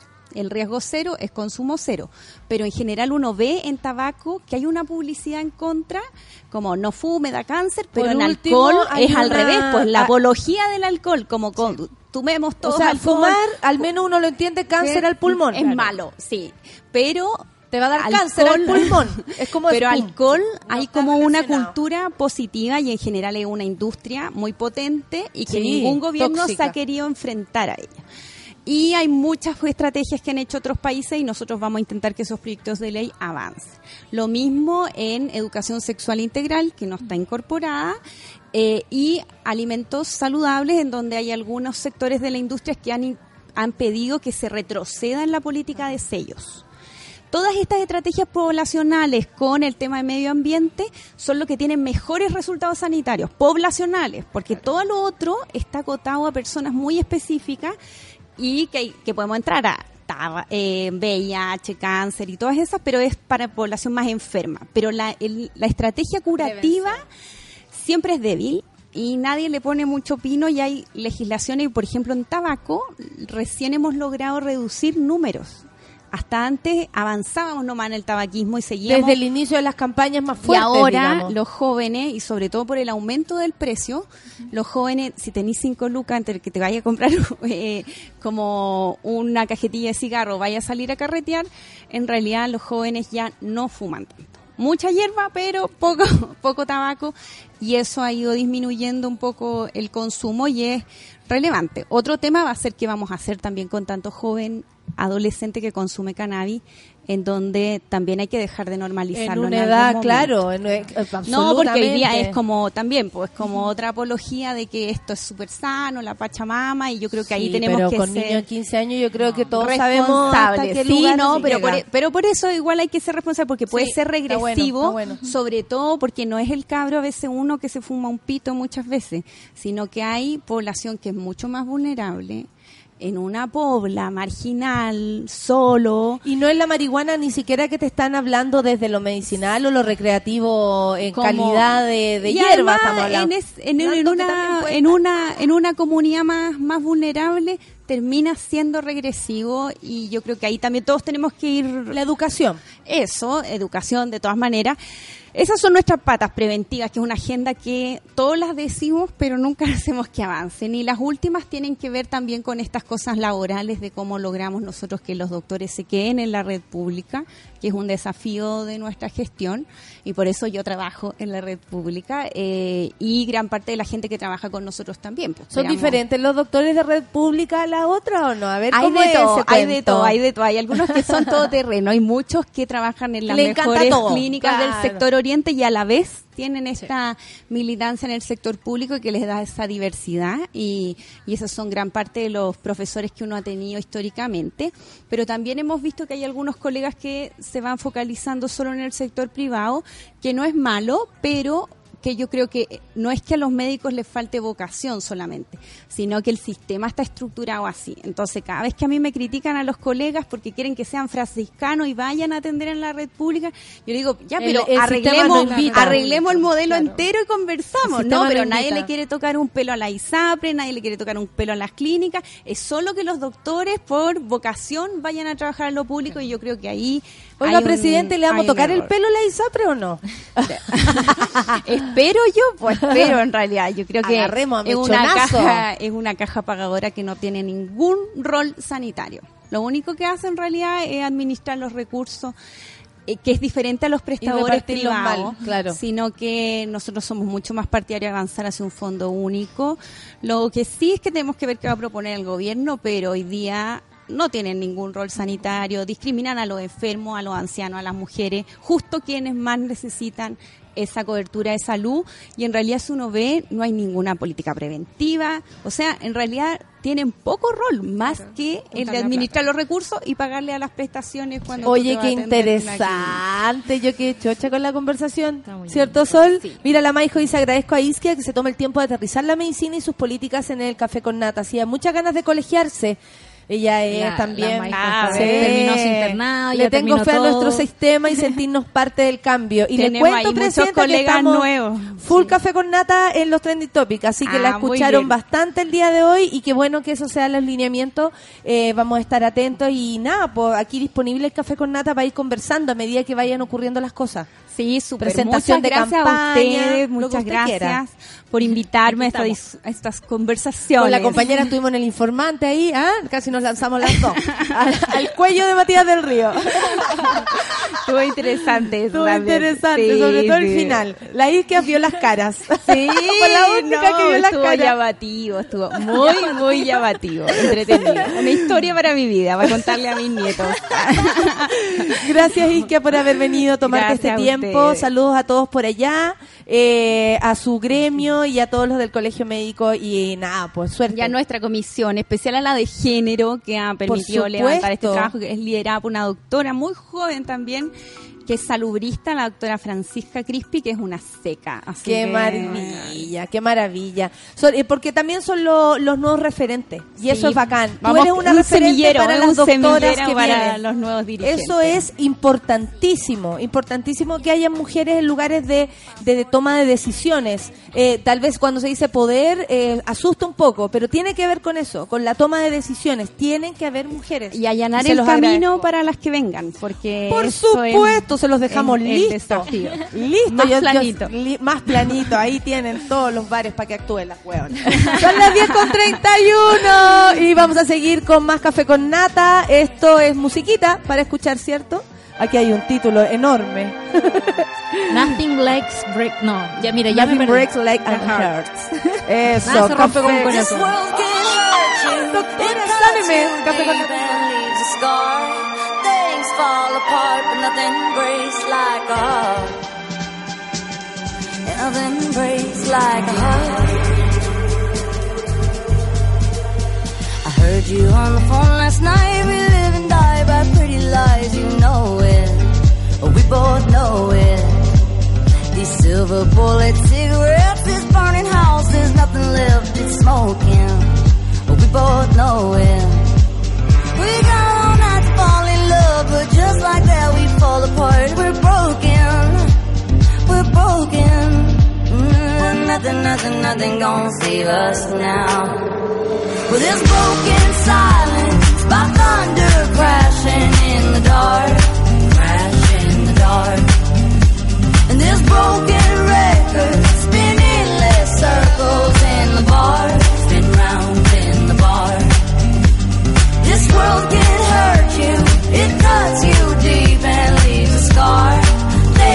fall apart, but nothing breaks like a heart. And nothing breaks like a heart.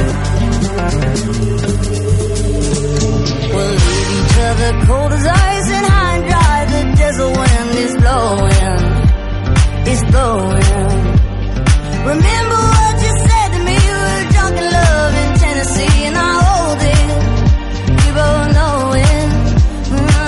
nothing, nothing, nothing gonna save us now. Nothing, nothing, nothing gonna save us now. With this broken silence, by thunder crashing in the dark, crash in the dark. And this broken record spinning less circles in the bar, spin round in the bar. This world can hurt you, it cuts you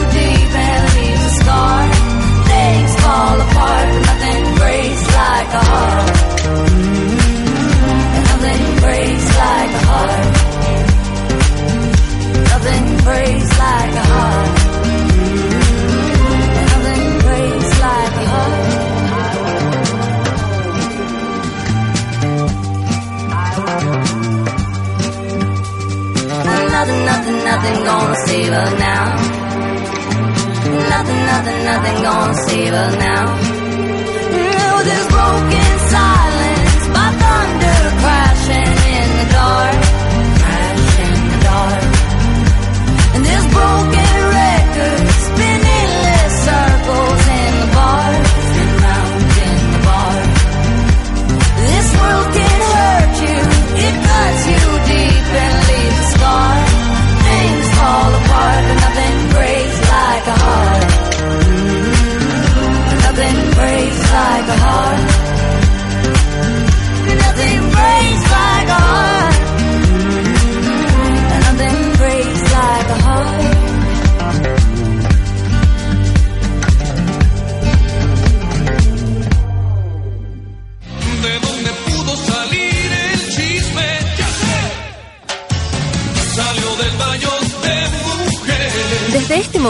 Natalia Valdebenito te invita a pasar al baño de mujeres.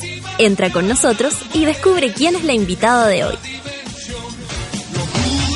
10 con 35, yo pensaba, oye, pero si ya vino al programa una vez, pero sí, no, la verdad nos conocíamos, pero por ruidosa, estoy con Auska, Auska Obando, ¿de dónde viene tu nombre, Auska? Mira, es polaco, pero una vez conocí a alguien de Polonia y me dijo que no era de allá.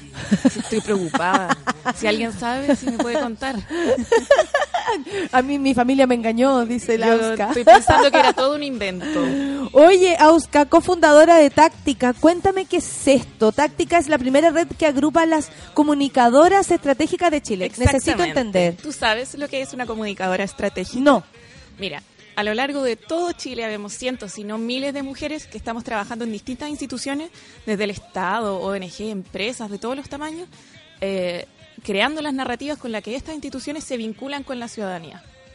Somos los que creamos contenidos, los que lo hacemos llegar a la gente, en definitiva, los que eh, hacemos que se vinculen las Perfecto. ¿Cómo se entiende alguna institución? Lo que nosotros entendemos de esa institución, lo que nos dice, lo que nos evoca. Claro, y generalmente somos periodistas, en su mayoría, eh, y que llegamos al rubro por casualidad, Por porque necesidad, los por medios se van achicando, las condiciones no son tan buenas, y lamentablemente hasta ahora, paradójicamente, para también un, un rubro de comunicadoras, no nos habíamos estado conectando.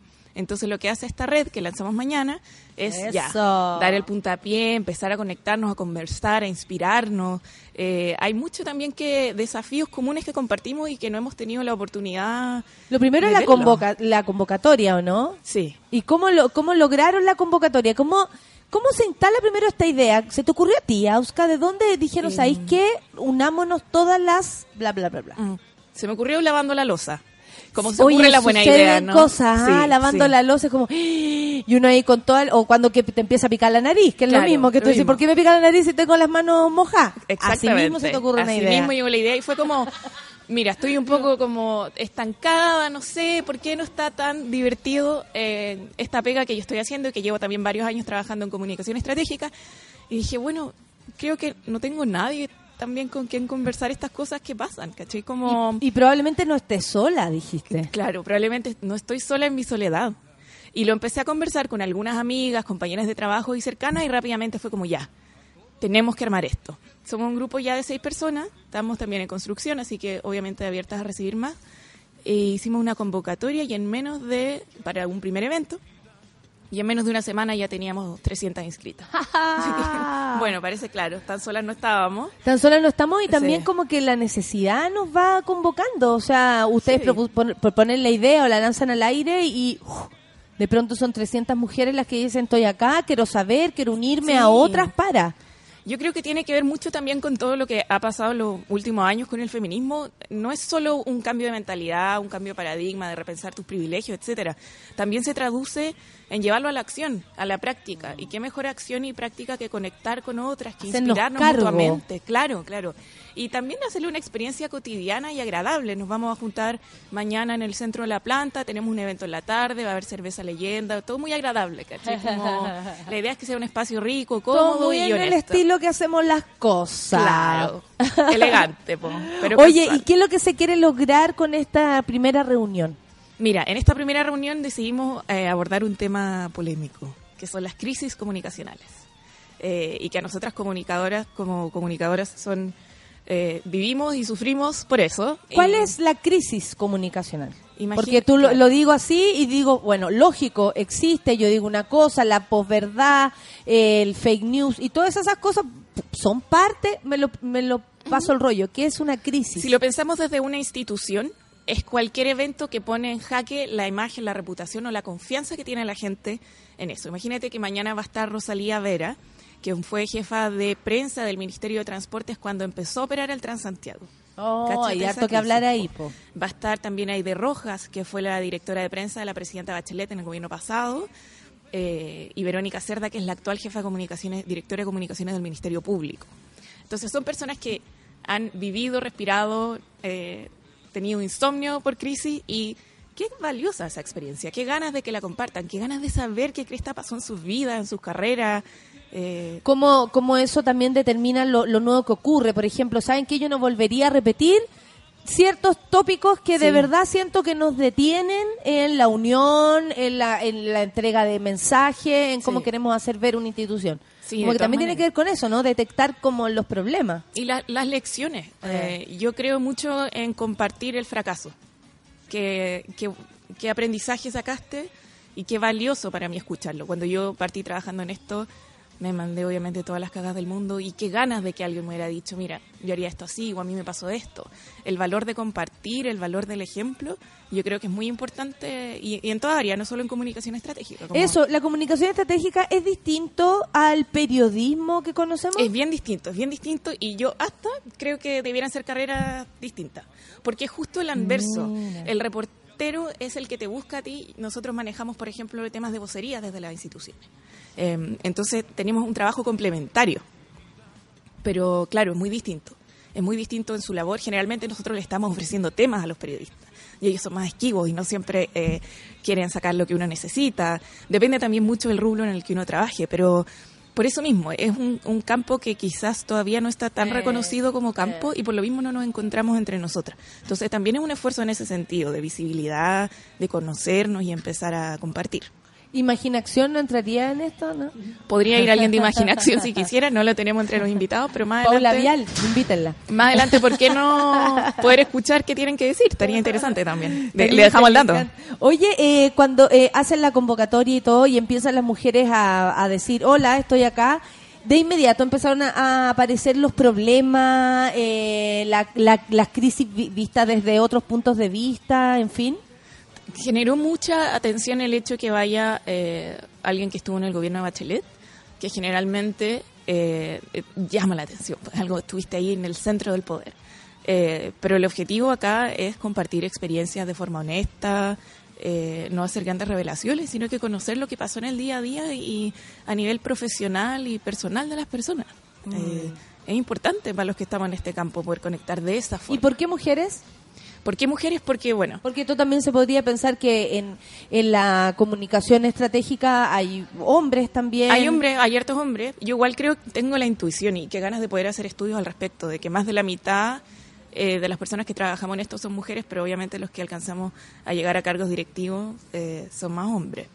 Aunque Eh, seamos mayoría nosotras. Aunque seamos mayoría, suele pasar, ¿no? Porque les da, les da la confianza dejar un hueón en la cargo.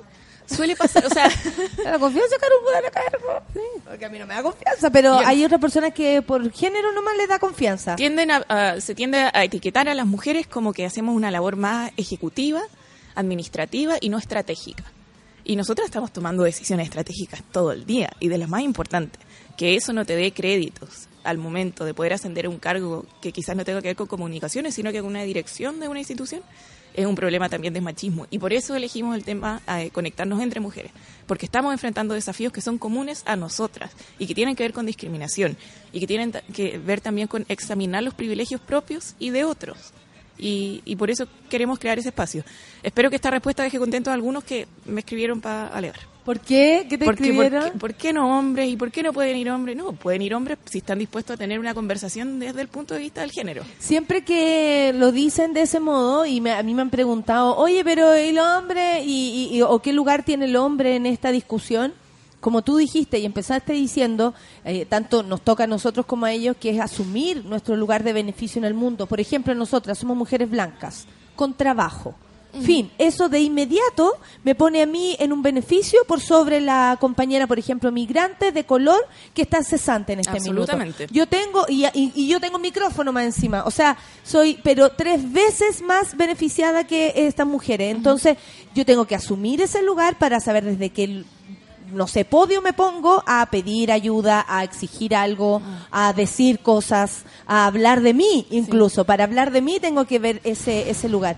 Entonces, si el hombre no es capaz de asumir su lugar de beneficio y va a ir a ese lugar a decir, ¿por qué aquí no hay más hombre? No sirve de nada, mejor amigo, no vaya. No es la idea, no es la idea y ojalá y no, le va a ir bien porque vamos a renovar el eh, eterno ese que tenemos guardado ahí en el co- del- de- desde el colegio. Está guardadito, sí, Está pero o sea, la idea obviamente pueden ir hombres. Hay gente que preguntó, bueno, ¿puedo ir con mi pololo? Obvio que sí, pero que entiendan también que este es el lugar donde nos queremos conectar nosotras y queremos tener ese espacio y nos merecemos ese espacio. Por supuesto, aparte que se les ocurrió a ustedes. Más allá de cualquier cosa, si hubiesen querido hacerlo ellos, también habrían tenido su oportunidad. Claro. Oye, ¿cómo consiguieron que fuera, por ejemplo, eh, Aide Rojas? ¿Cómo hablaron con ella y llegaron a este punto? ¿En qué están las mujeres que se han dedicado eh, en, en instituciones muy importantes, ¿en qué están? ¿Se están moviendo? ¿Quieren unirse a ustedes? ¿Quieren hacer cosas nuevas? ¿Quedaron chatas? ¿Están con depresión? ¿Qué? ¿Qué?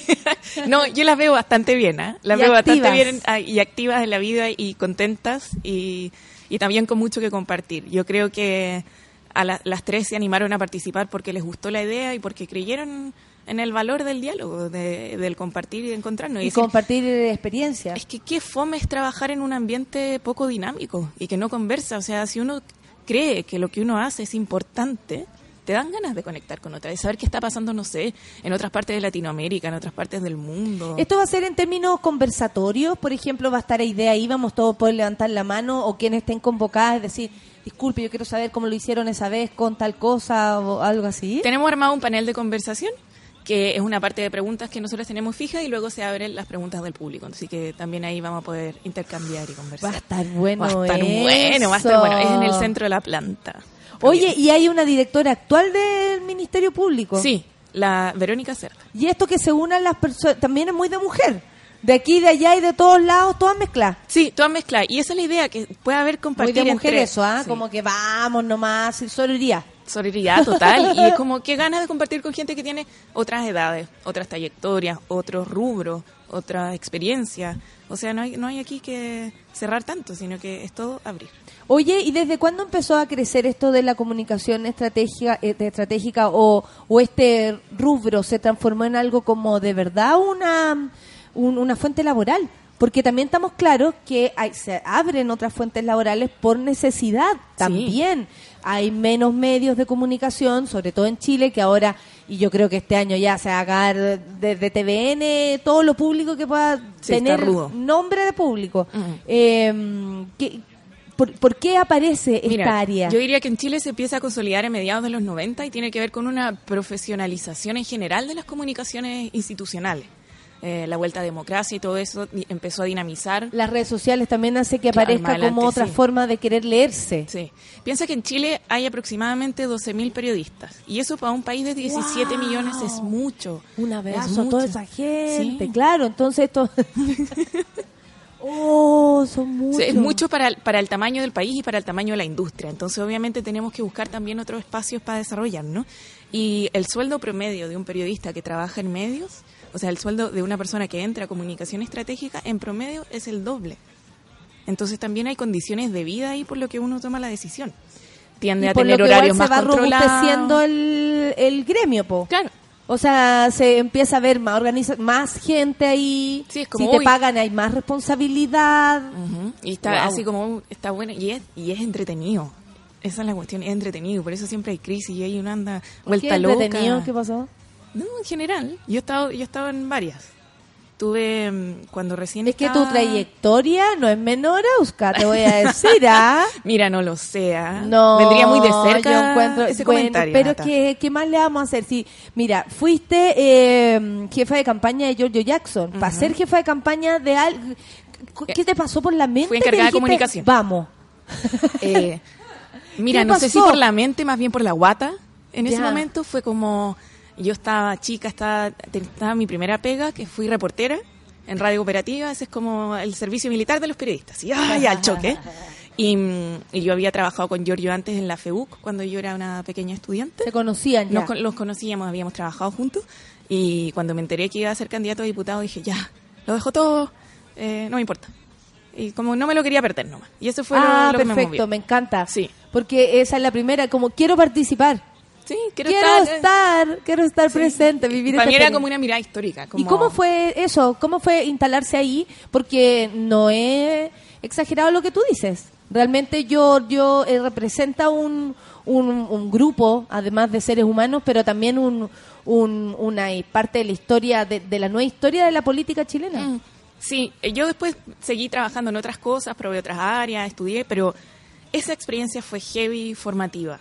Comunicacionalmente Eh, hablando, como... Sí, además que fue pasar de un reporteo en donde tú decís como ya, tengo mi nota, tengo mis cuñas y sé cuándo lo hago bien. Y te dicen cuándo lo haces bien. Y se nota, porque si golpeás y a otros medios, como, ah, te felicitan, y está claro.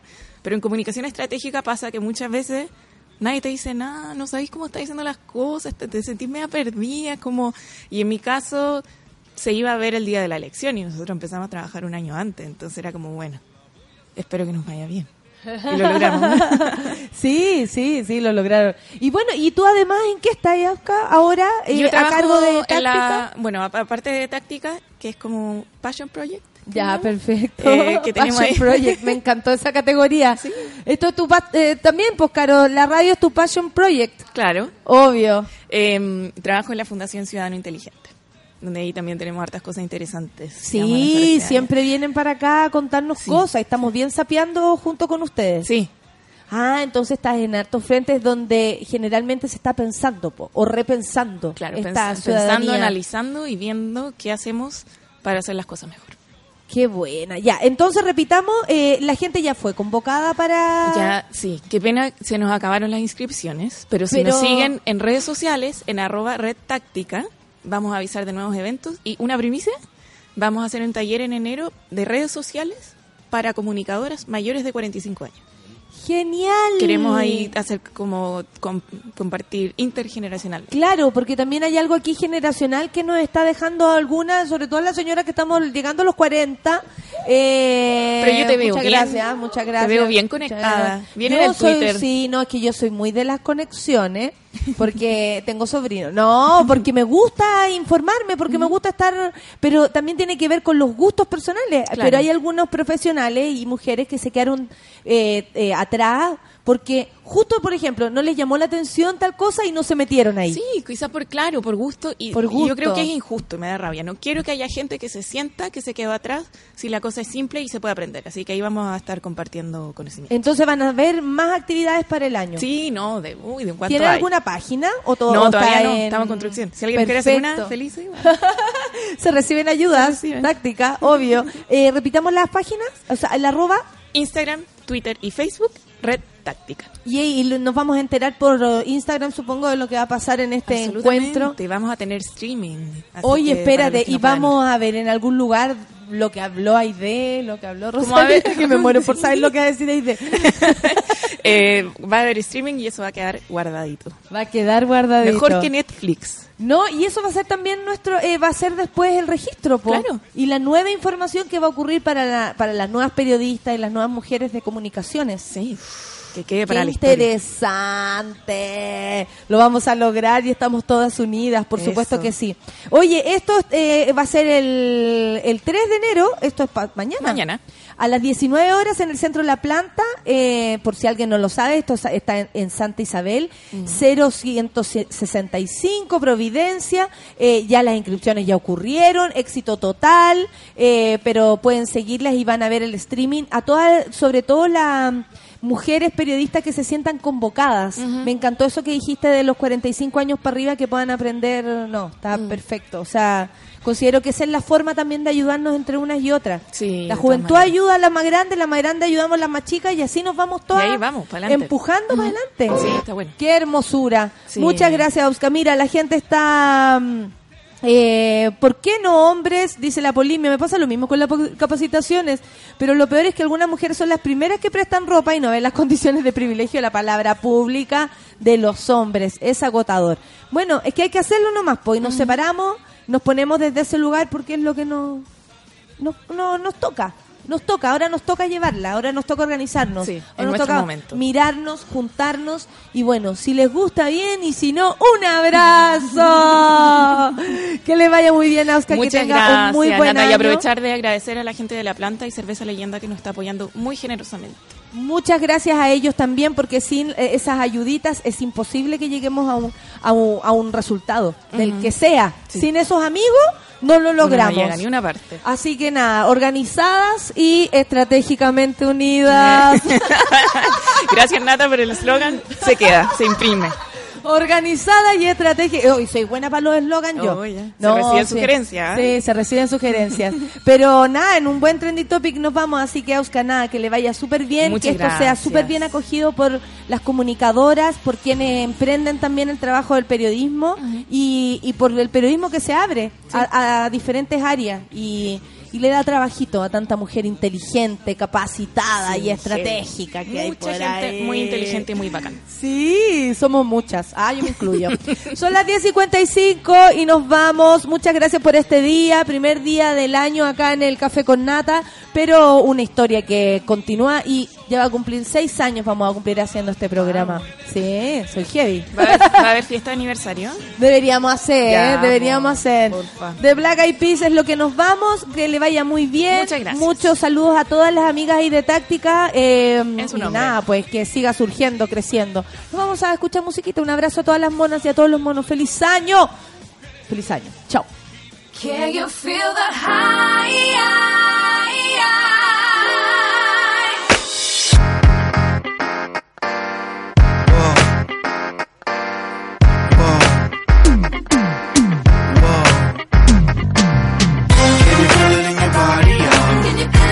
feel it in your body, yo? Cause I can feel it in my body, yo. It feels good to my body, yo. To my body, in my body, yo. Can you feel it in your body, yo? Cause I can feel it in my body, yo. Feels good to my body. We gonna make y'all feel it, make y'all feel it, make y'all wanna jam. Fellas in the place, just clap your hands. Ladies in the house, just grab a man. We gonna make y'all feel it, make y'all feel it, make y'all wanna move. Ladies in the place, just show and prove. Fellas in the house, you know what to do. We gonna make y'all feel it in a special way. An event full of action and expose. Ladies in the club looking ready to play. And I'm waiting for the right one to pass my way. And in the meantime, I'm about to roll up the hay. We got drinks on the table, time to parlay. And it's time to unwind if you had a low day. And ladies, I got something to say. Can you feel it in your body, yo?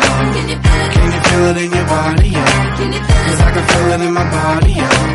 It feels good to my body, yo. To my body, in my body, yo. Can you feel it in your body, yo? Cause I can feel it in my body, yo. It feels good to my body.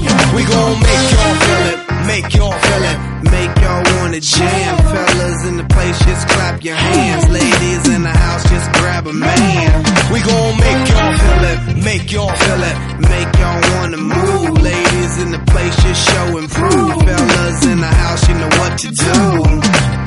Feel the vibration of the bass tone. Put your head on the speaker, get your face blown. Get up on the floor, get your dance on. Cause your backbone's connected to your ass bone. The ladies all dressed in high fashion. Dancing all sexy with passion.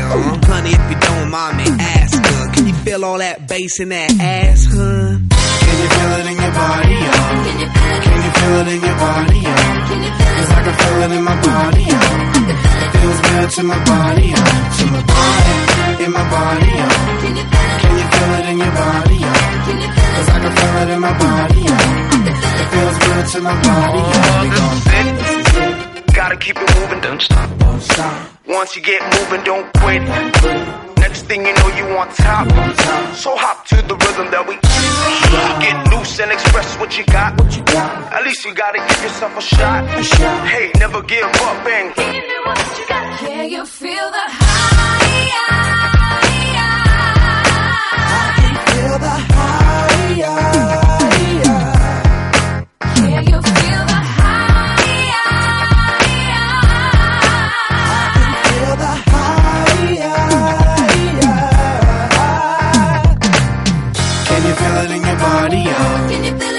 Feel it in your body, yo?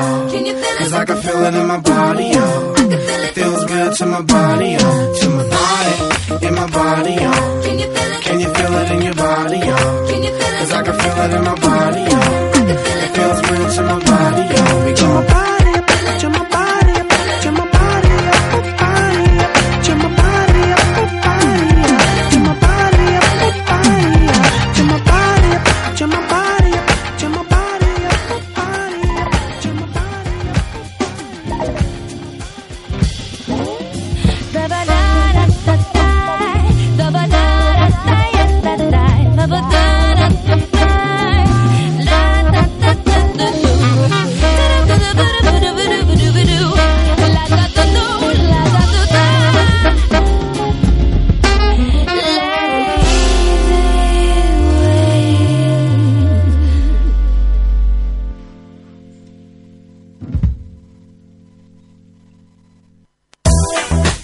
fue Café con Nata.